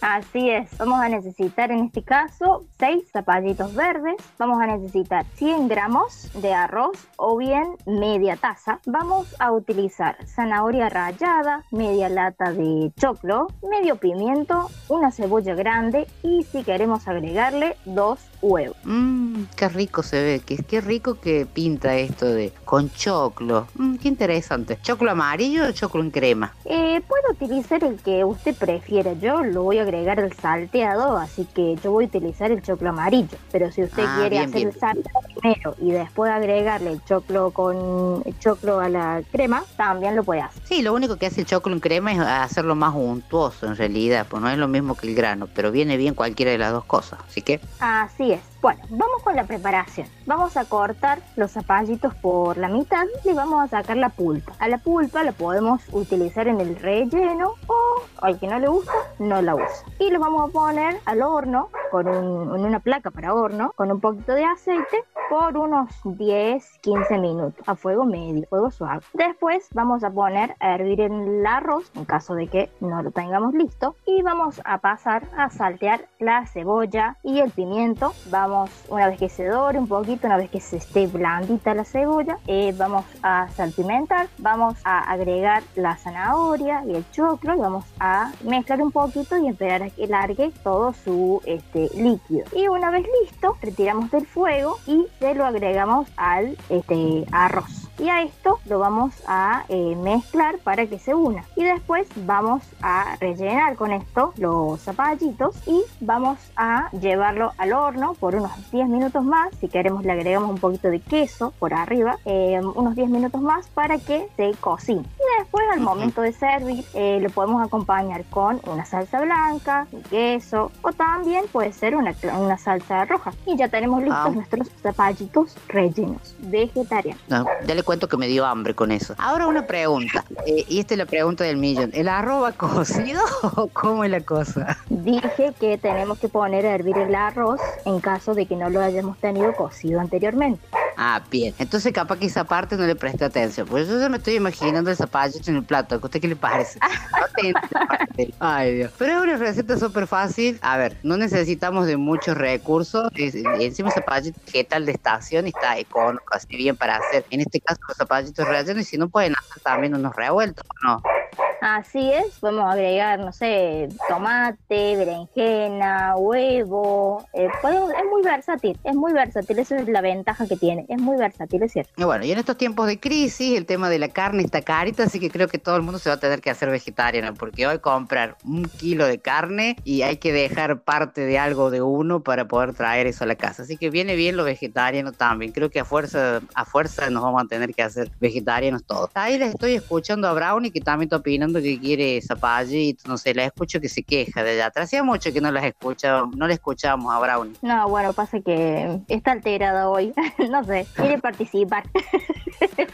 Bueno, la gente ya nos conoce, sabe que Brownie siempre tiene sus aportes perrunos a la hora de las grabaciones y cuando tenemos que hacer el tema de la ruleta, ella también es parte activa de este espacio. Bueno, muy simple la receta, súper fácil, cualquiera se puede poner y lo puede hacer, creo que todo el mundo tiene en cocina, es súper fácil, nada que de- demande gran, es muy fácil para hacerla. Como dijo usted, versátil. Con las verduras que tengamos podemos hacerlo salteado y, y llevarlo para hacer los zapallitos. Así que bueno, vamos a invitar a la gente que la haga y que nos mande fotos. ¿Qué le parece a usted? Así es, también les contamos, les recordamos en realidad que va a haber una publicación, por si alguien, no sé, se quedó en alguna parte, eh, el día jueves relacionado a esta receta para que puedan volver sobre ella y puedan armarla. Sí, aparte es una cocina, fa- es para hacerla en familia también, porque si tenés los chicos lo puedes hacer con los chicos, no es algo complicado, no es algo que demande, viste, sofisticación a la hora de hacerlo, viste, que hay como platos más elaborados y este es muy simple, es súper accesible para hacerlo, o sea, no hay que, tenemos gran despliegue en la cocina, no necesitamos mucha cosa culinaria, es simple, fácil y con vegetales de estación, así que nada, muy completa la, la receta, Rocío. Así es, Mari, fácil y sencilla. Eh, bueno, ese también es un objetivo de la ruleta, de no traer cosas complicadas, cosas accesibles que todos podamos hacer en casa. Tal cual. Así que bueno, la dejo entonces en libertad. Vamos a ir a la música y espero eh, la próxima ruleta a ver con qué nos va a sorprender, qué, qué se vendrá. No sabemos, es cuestión del destino y la suerte. Así que le doy las gracias y la invito a que vamos a la música y ya volvemos.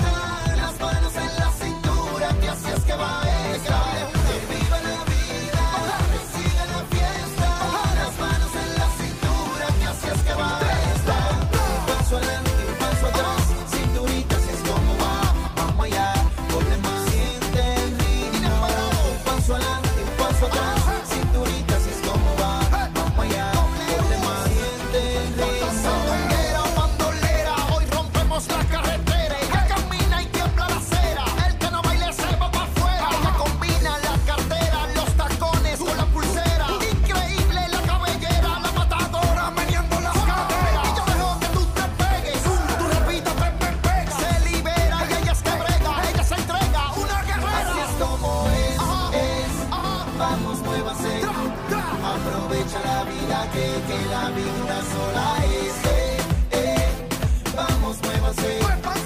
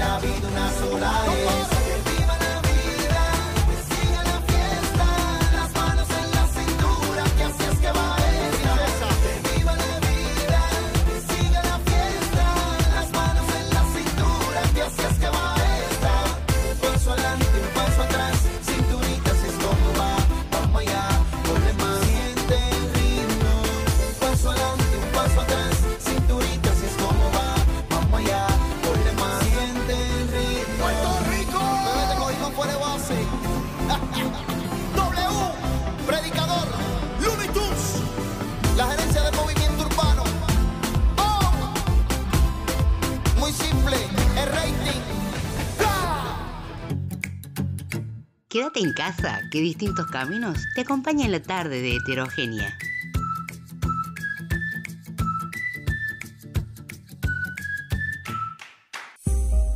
Nuestro destino no es un solo lugar. Viajemos por el mundo sin límites y en igualdad de condiciones.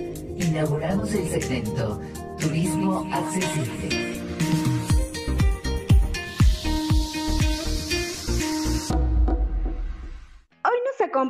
Candelaria Sturniolo, licenciada en nutrición, influencer y viajera inquieta, conocida en redes sociales como CanWorld. Hola Candy, ¿cómo estás? Hola Noé, ¿cómo estás? Un placer saludarte y estar acá con vos. Gracias por invitarme a tu programa. Gracias por, por estar hoy eh, de esta forma virtual. No, un placer para mí. Hay que seguir viajando de todas las formas posibles y esta también es una. Es verdad, te, te conecta con, con varias personas eh, de todo el mundo, porque lo que te permite la virtualidad es eso. Totalmente, no, no, no entiende de horarios, no entiende de distancia, así que al menos es algo bueno que nos trajo esta pandemia y, y el estar aislados es empezar a descubrir una nueva forma de, comunicarnos, de relacionarnos entre todos. Sí, totalmente de, acuerdo con vos.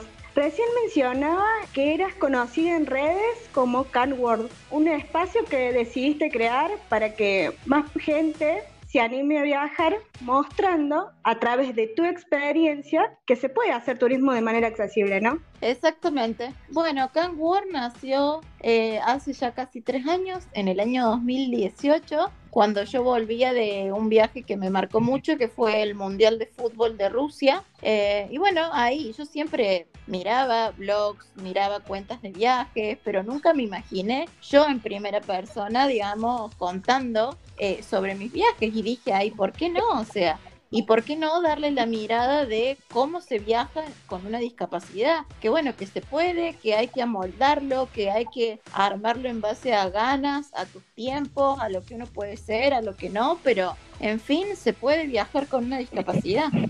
Y hablando de estos tips que, que, vos das y que en las redes se comentan mucho, ¿cómo fue que reaccionó la gente también? Porque mucha gente desconoce de esto y cómo reaccionó la gente al saber que se puede hacer eh, viajes de manera accesible. No, bien, o sea, la reacción de la gente fue para bien, muchos sorprendidos como eh, a ver, dentro de las personas con discapacidad creo que se viven muchas realidades completamente diferentes una de la otra y lo que más me marcó y me marca todo el tiempo es a veces esos mensajes que la gente te dice, te vi en tal lado y me alentaste a hacer tal cosa o a ir a tal lugar y yo siempre les digo que, que no, no hay que arrancar con, o sea, con la vara muy alta y decir quiero irme de repente, no sé, al otro lado del mundo y hacerlo sola. No, la, las cosas se planifican de a poquito, con destinos cercanos, donde uno se sienta seguro, confiado y de a poco ir agarrando esa confianza y esa seguridad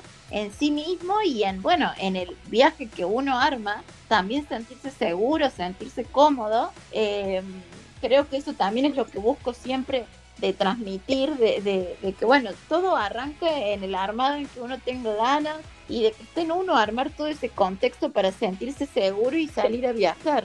Claro, y en este armado de, del viaje, generalmente es como una cadena de accesibilidad que, digamos, justamente la accesibilidad tiene que ser desde el punto desde que uno busca la información, ¿no? Desde que uno busca la información que sea de manera accesible hasta que llega a destino e incluso hasta que vuelve al lugar, a, a la casa, al lugar de donde totalmente, arrancó. Totalmente, es así, porque, a ver, para nosotros las personas con discapacidad, la información accesible, o sea, tener esa información de decir a dónde quiero ir, cómo lo quiero hacer, en qué horario, cómo voy, cómo vengo, es valiosísimo.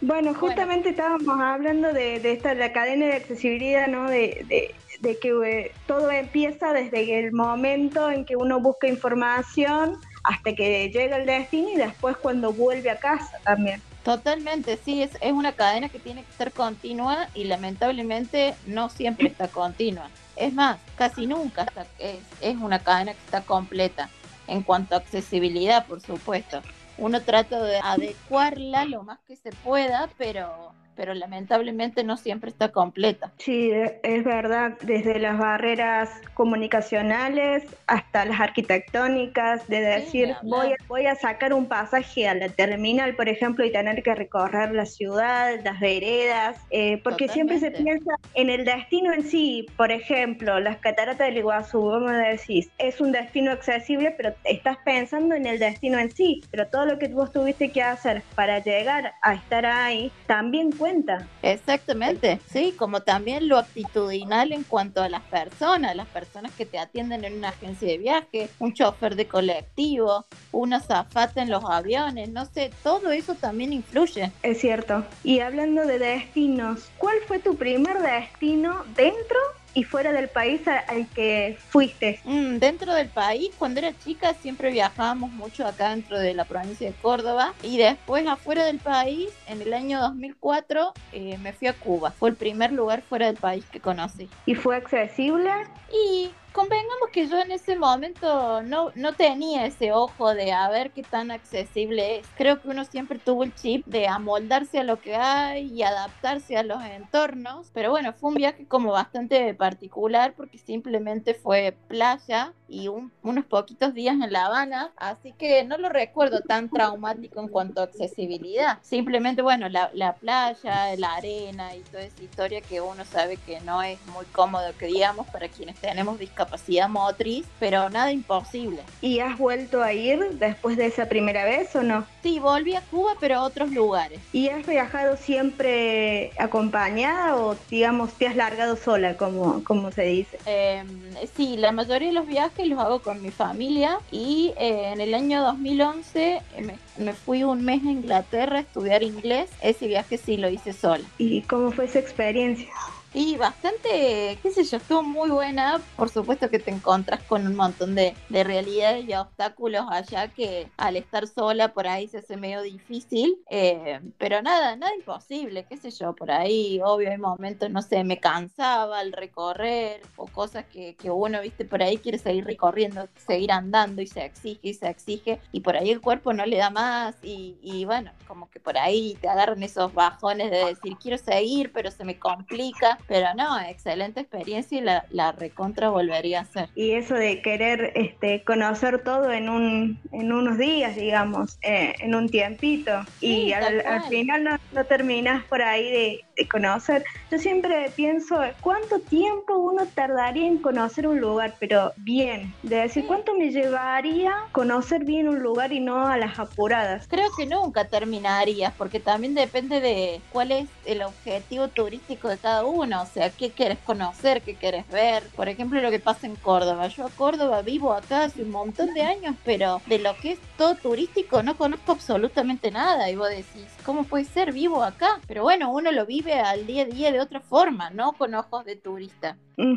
Sí, es verdad, creo que le pasa a la mayoría de que por ahí no le presta atención al lugar en donde vive y, al final te, te llevas experiencias buenas y malas, ya sea acá o en cualquier lugar, ¿no? Eh, pero conoces. Sí, sí, totalmente. Uno siempre anda mirando o buscando afuera y cuando en realidad, bueno, esta pandemia creo que también nos enseña un poco de eso. Aprender a valorar las cosas que tenemos cercanas y al alcance de la mano y dejar de, de mirar tan allá, tan a lo lejos. Sí, es verdad. Y tus últimos posteos han sido justamente de dar a conocer lugares turísticos de, de Córdoba y, y dar de estos tips que vos siempre das en, en tu Instagram. Primero dar a conocer los lugares que son magníficos y ahí te das cuenta de los lugares que tenemos. Y después en cuanto a la accesibilidad. Sí, sí, sí. Eh, la verdad que acá en Córdoba tenemos lugares preciosos que encima ahora los tenemos al alcance de la mano y viviendo en Córdoba capital en una o dos horas estás en ese lugar. Eh, lo malo es que, bueno, Córdoba no está para nada preparada en cuanto a accesibilidad y encima se complica un montón de veces por, bueno, por los terrenos que tenemos. Hay muchas cosas que son en, en plena sierra, montañas, piedras y desniveles que a nosotros nos complican mucho y falta mucho laburo en cuanto a accesibilidad. Si tú, vos has viajado por varios lugares de la Argentina, si tuvieras que mencionar el lugar, la provincia que menos accesibilidad ha tenido, ¿cuál sería? Sí, creo Que- que me quedo según tu Córdoba. experiencia,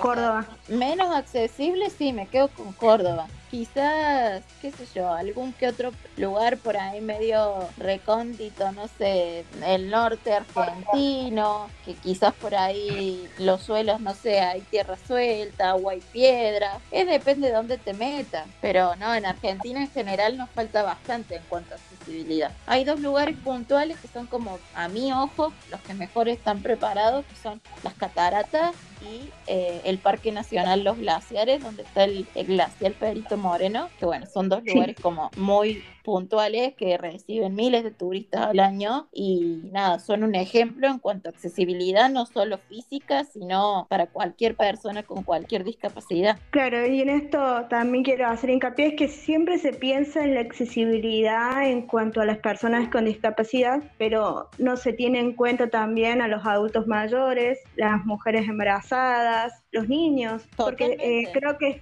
estamos tan inmersos en un concepto erróneo que no se tiene en cuenta el resto. E incluso eh, que uno, una persona no tenga discapacidad no quiere decir que en algún momento este, la pueda tener, ya sea parcial o totalmente. Totalmente, sí, sí. Es más, en algún momento de la vida todos llegamos a tener ciertos problemas para, para trasladarnos o algún problema que, que nos reduce nuestra movilidad. E, eso es un hecho, o sea, todos llegamos a viejitos o en algún momento te quebras o estás embarazado, tenés un bebé con cochecito y todo eso hace también a, lo mismo, o sea, necesitas comodidades para poder desplazarte, para poder moverte, para poder seguir siendo independiente. Así es, y otra cosa también que rescato es que por ahí el hecho de, no hacer los lugares accesibles, si vamos a, lo económico, se pierde un montón porque todos tenemos la necesidad de viajar y, tener el mismo disfrute que el resto y eh, por ahí no se le está dando la posibilidad a un público, ¿sí? a, personas que quieran viajar y eso también, también ayuda a lo económico de decir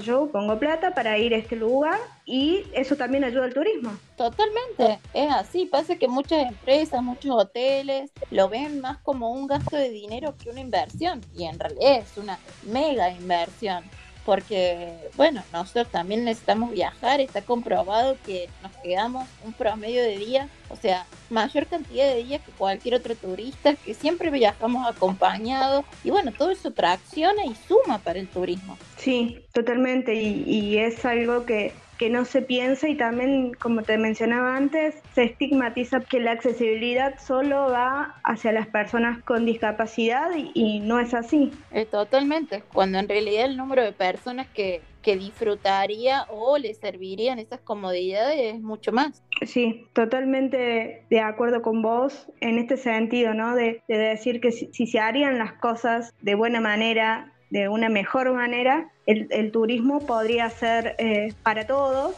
¿Y por qué no, aunque no tengas ninguna discapacidad, de decir, ¿por qué no lo puedo disfrutar de manera accesible? De, si quiero usar una audioguía, uso una audioguía y si no, no. Es una realidad que cualquier persona puede utilizar eh, todo de manera accesible y es más cómodo.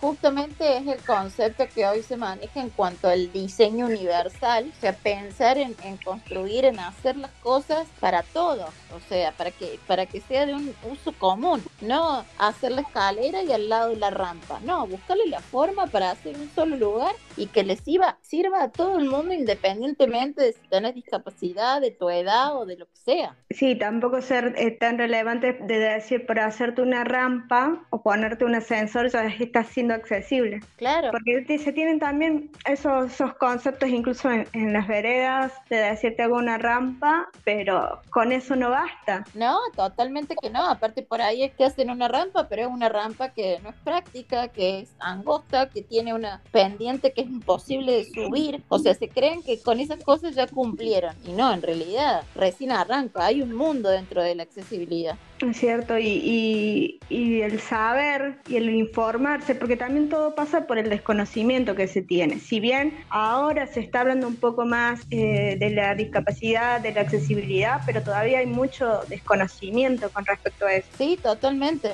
totalmente. Pero bueno, por suerte es algo que al menos yo lo veo como en pleno crecimiento, que visualizándolo y esto que, que hago yo, que haces vos, es tan importante para llegar a más gente, para llevar el mensaje, que se den cuenta que, que estamos, que existimos, que tenemos derechos, que queremos vivir, que queremos viajar como cualquier otra persona, eh, creo que eso es muy importante, saber llevar eh, y mostrar el, el- el mensaje es importantísimo. Y que la discapacidad no te condiciona para nada. No, Eh, totalmente que, a ver, condicion, condicionar te condiciona, pero uno siempre le busca la vuelta. Creo que las ganas de, crecer, de cumplir objetivos, de ir por los sueños, un montón de veces es más fuerte que cualquier limitación que uno pueda tener. Y vas armando o generando herramientas que te sirvan para seguir por eso y que nada te, te frene. Sí, es verdad, es, es, es- es una, es una realidad eso de, de generar estos objetivos, espacios donde te sientas cómodo para poder lograr eh, tus sueños. Creo que esa es la, esa es la, la parte más importante de, de todo esto. Bueno, ya para, para cerrar, tenés redes sociales, así la, gente te busca, eh, ve por los lugares donde vos andás. Sí, generalmente escribo mucho más o estoy más presente en Instagram, pero en Facebook también me pueden encontrar como arroba can-word, word sería mundo en inglés, así que en cualquiera de los dos medios me pueden encontrar con el mismo nombre. Genial. Sí, también que estás eh, participando en un programa de radio, justamente hablando de, del turismo, de turismo. Sí, el año pasado participé en varios, en varios programas y bueno, quedaron ahí los, para el que quiera escuchar, están en los capítulos guardados en Spotify en mi perfil de Instagram. Pueden hacer clic y escuchar todos los capítulos que yo participé. Así que sí, estuve ahí hablando un poco de turismo y siempre, por supuesto, haciendo hincapié en el turismo accesible. Y es lo que tratamos de, de fomentar también en, en este espacio que hemos incorporado este año, turismo accesible, eh, para, para esto, de decir, no solamente eh, ir a un destino, ir de vacaciones, sino también desde lo más mínimo, de decir, eh, para, para ir al centro, eh, para ir eh, en colectivo, eh, Totalmente, desde detalles- mínimos. Detalles- no digo que detalles mínimos, pero que en el día a día o en la rutina de una persona hacen a una diferencia. Es verdad. Bueno, Cande, muchísimas gracias por, por haber estado con nosotros y la verdad que, que está bueno que a través de tu experiencia puedas visualizar que, que el turismo accesible se puede hacer, solamente es, es cuestión de, de quererlo y disfrutarlo. Gracias, Noé. Muchas gracias por invitarme y sí, tal cual. Eh, creo que hay que hay que llevar a la gente y hay que naturalizar la discapacidad y naturalizar que podemos llevar una vida normal y común y corriente como cualquier otra persona. Te mando un abrazo grande. Muchísimas gracias por invitarme y bueno, estoy acá por, por cualquier cosa. Muchísimas gracias. Y también quiero mandar un saludo a Constanza Cabello, que fue quien me ayudó para que hoy Nuestro pudieran gran estar nexo. acá. Exactamente, nuestro gran nexo que fue el medio de comunicación para que hoy estés participando. Exactamente. Un abrazo enorme aquí a mi querida amiga Coti. Bueno, muchísimas gracias de nuevo. Dale, Noé, te mando un beso grande. Vamos a la pausa y enseguida volvemos con más distintos caminos. Blessings to every girl whenever I put man feelings. Are you me wine, I'm alive, yeah, baby. Hey yo, Jatra, guayna, guayna. I'll be on the drum. Debo confesar, ahora estoy buscando algo más, una razón para volverme a enamorar. Quiero una chica, quiero una ya, el amor de mi vida, una que pueda amar. Quiero una chica, quiero una ya, quiero una mujer que sea muy especial, quiero una dama que me sepa amar. Y por supuesto que se sepa mañana,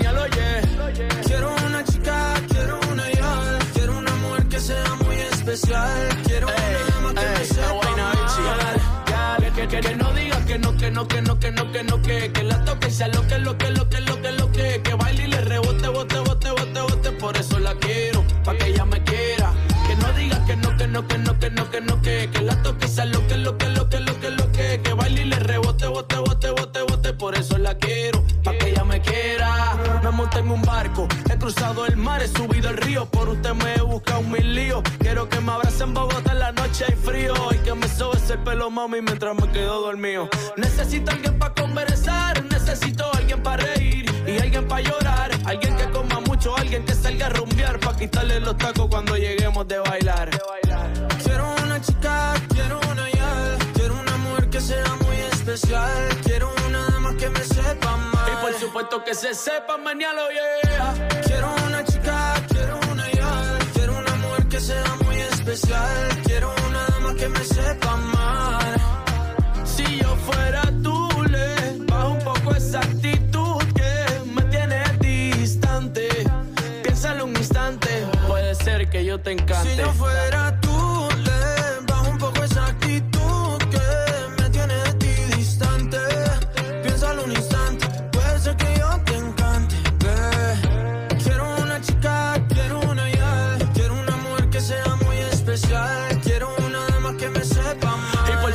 que se sepa mañana, yeah. Quiero una chica, quiero una ya. Quiero una mujer que sea muy especial. Quiero una dama que me sepa mal. Y por supuesto que se sepa mañana, oye. Es Guayna Bichi, mi chichi, es Guayna Bichi. Sebastián Yatra. Hablando lindo, qué chulería. De Colombia para el mundo, Puerto Rico para el mundo, ¿qué fue?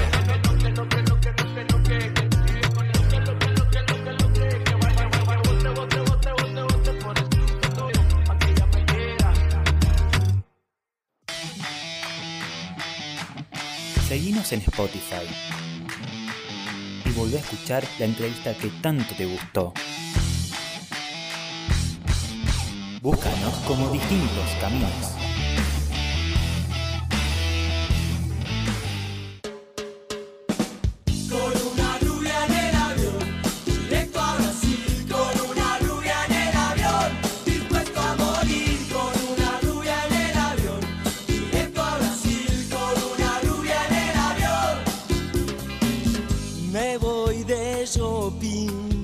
Así volvemos de la pausa musical y se va yendo Sebastián Yatra con el tema que me hizo para mí, obviamente, chica ideal. ¿Usted qué opina? No sabíamos que la había hecho para usted, no nos dijo nada. No, no, no, esto es intimidad mía. Me, me dice, te escribo un tema, dice, porque eh, nada, y nada, quedó así. Yo sabía, dije, bueno, este es, es mi tema, así que yo, es así. Ustedes vieron lo que es la vida de la gente famosa. ¿Será, que usted es la tercera discordia entre Yatra y Tini entonces? Eh, no, no, eso se rumorea ahí por debajito, así que no, diga nada. No, quiero levantar polvillo con, con este tema. así que- Soñamos la gente, hablando de macanas. Va, vamos ya que estamos en el último bloque de distintos caminos. ¿Cómo me hacen hablar macano? Ustedes, después qué onda? La gente me hace un poco serio lo mío. Qué feo esto. No, no, no me hagan mostrar la hilacha que yo tengo que mantener un- una línea con distintos caminos. Para esto es distintos caminos. También nos divertimos, también la pasamos bien y también deliramos un poco. Bueno, en mi caso.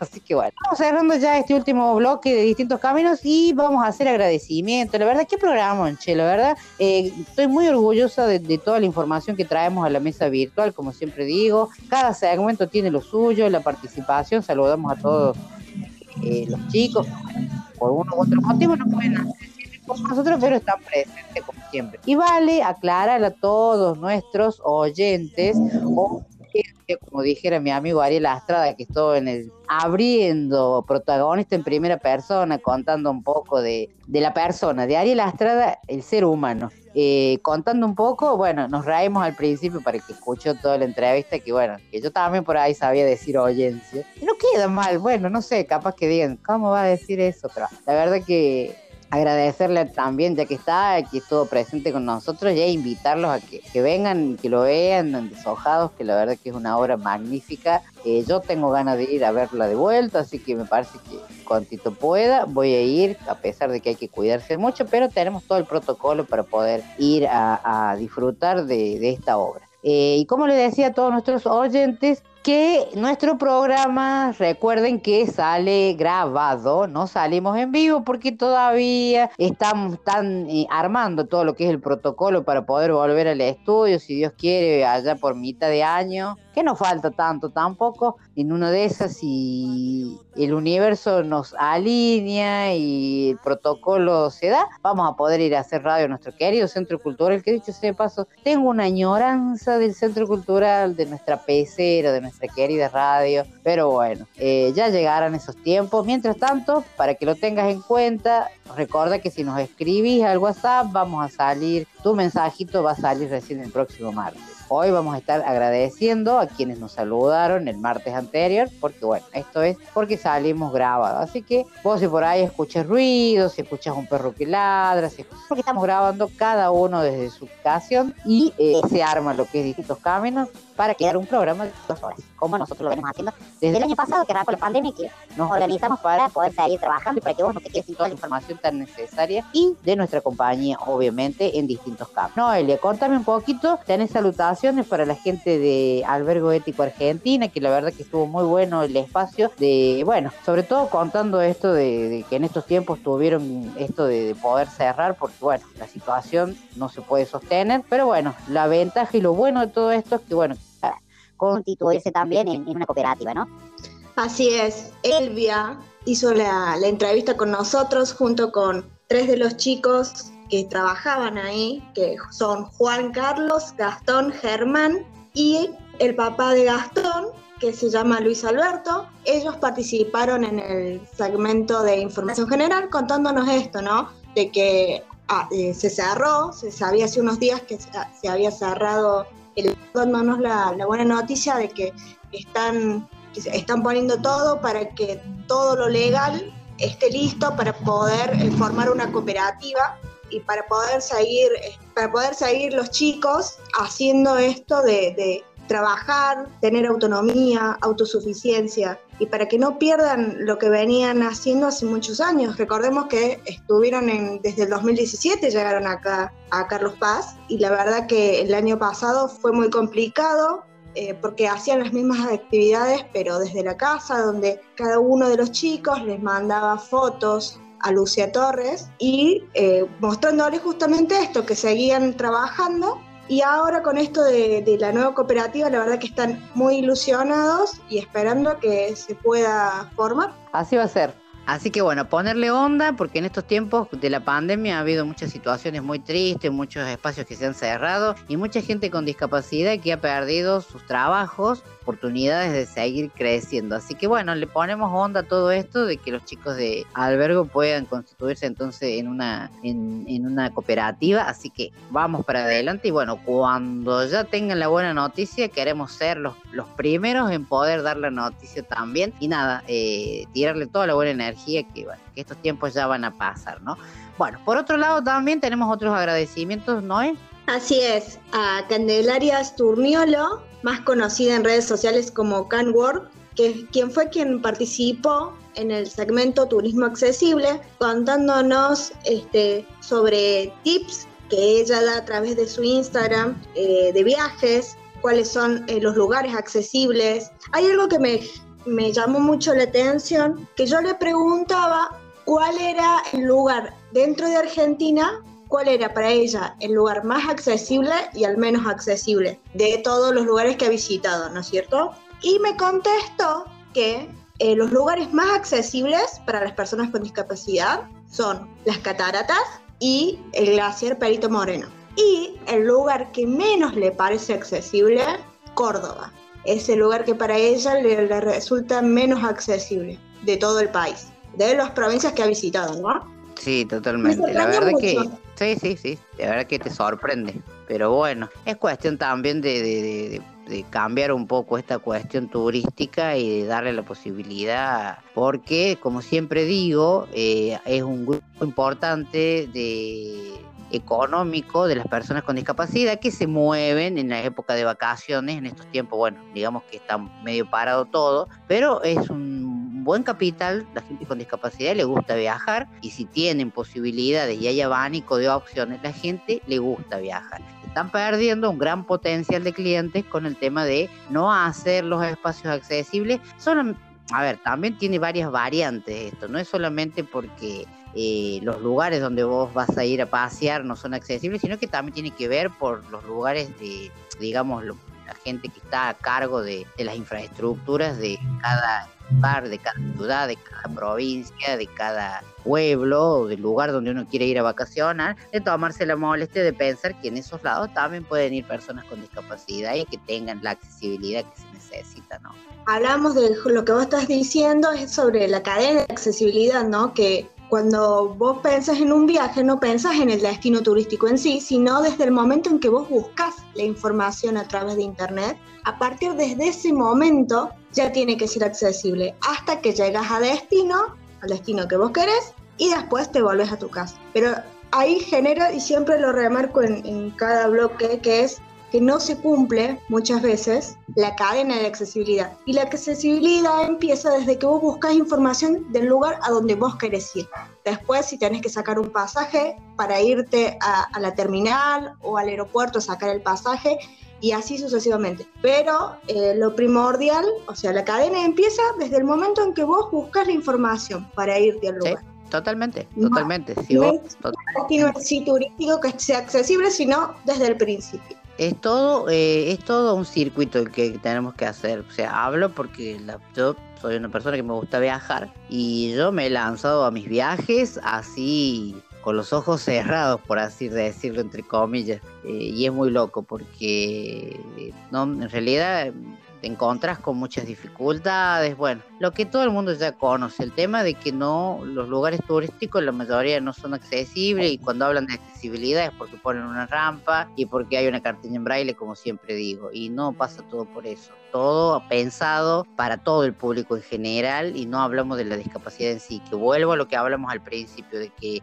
la accesibilidad sea para todos por iguales, no porque a todo el mundo le puede servir y todo el mundo le puede hacer uso de, la accesibilidad, que sea universal. Y como vos decís, eh, lo, lo repetimos, pero eh, cuando arranca la búsqueda, ¿dónde voy a ir? Ya tenés que tener una página que sea ponele, accesible y que sea de fácil comprensión y bueno, y todas las variantes que tiene que tener una, una página web, por ejemplo, para que sea eh, accesible y que la información llegue para todos por igual. Y de ahí arrancamos. Y después seguimos con los sucesivos eslabones hasta llegar al destino donde queremos ir y encontrarlo. Porque si no, se torna a armar una vacación de fin de año, ponele que nos queremos ir de vacaciones, se, to- se torna algo traumático, porque querés hacer, querés viajar a determinados lados y no podés.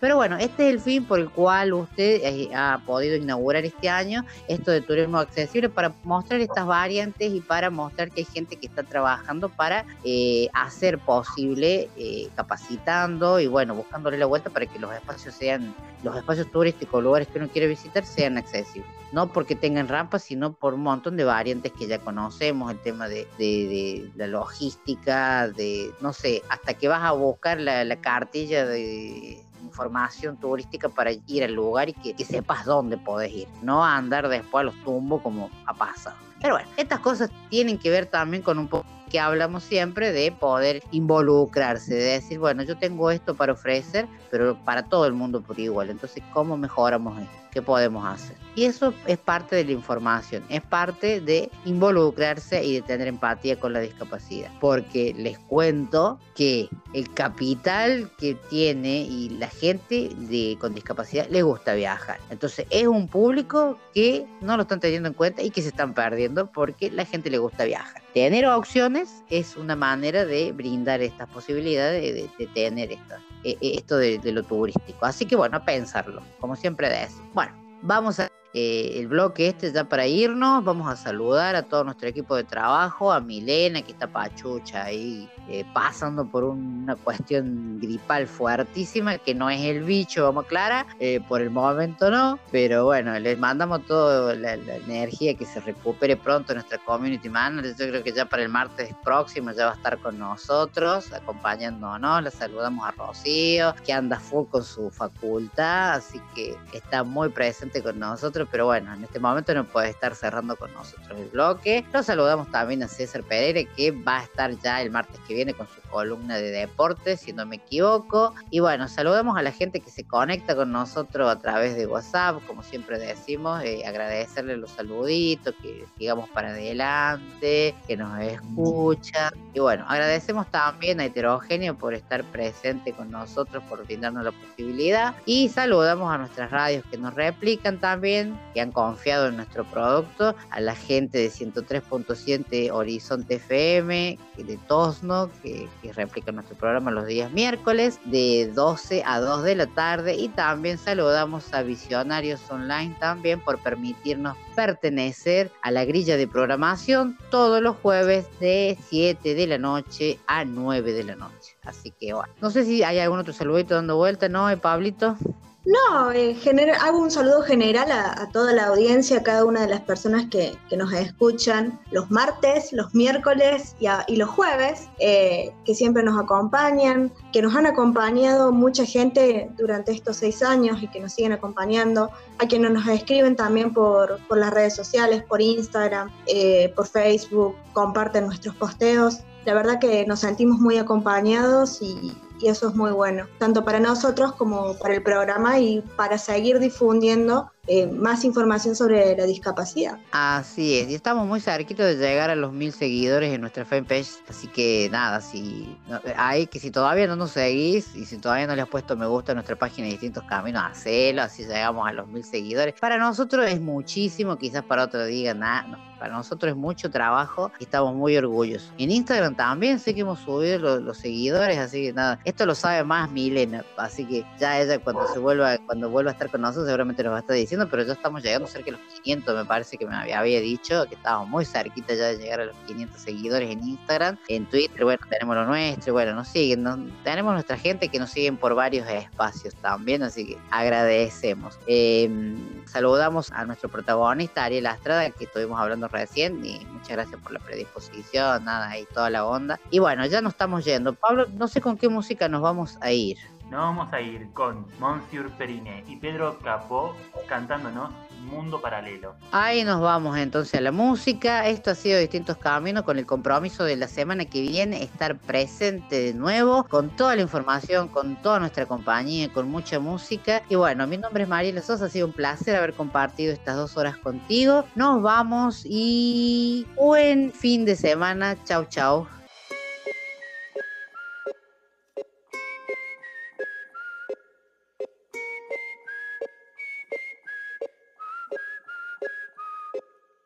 Tengo un perro viejo que no tiene raza. Me persiguió en la calle hasta mi casa. Aquí se quedó y estamos los dos saltando en una pata. Tengo un jardín pequeño que florece y me da para fumar cada seis meses. Yo no pido más, es la vida que uno se merece. La cosa es sencilla, ver cómo el sol brilla, correr sin zapatos, bañarme en la orilla, bailar bajo la lluvia y el viento que me arrulla, pa' que otra boca si ya tengo la tuya.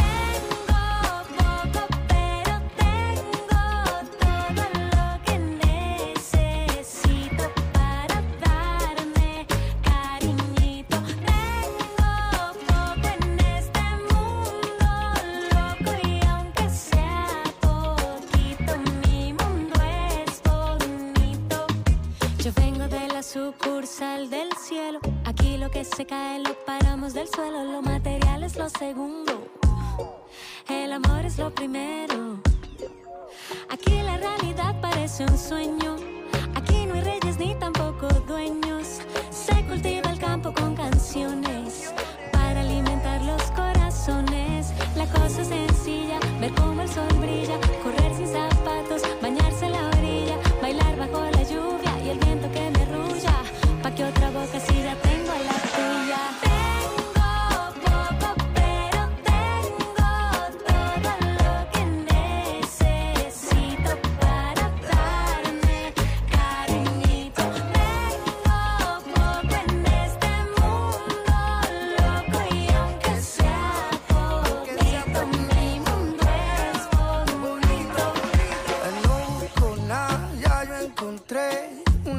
sonrisa y una taza de café.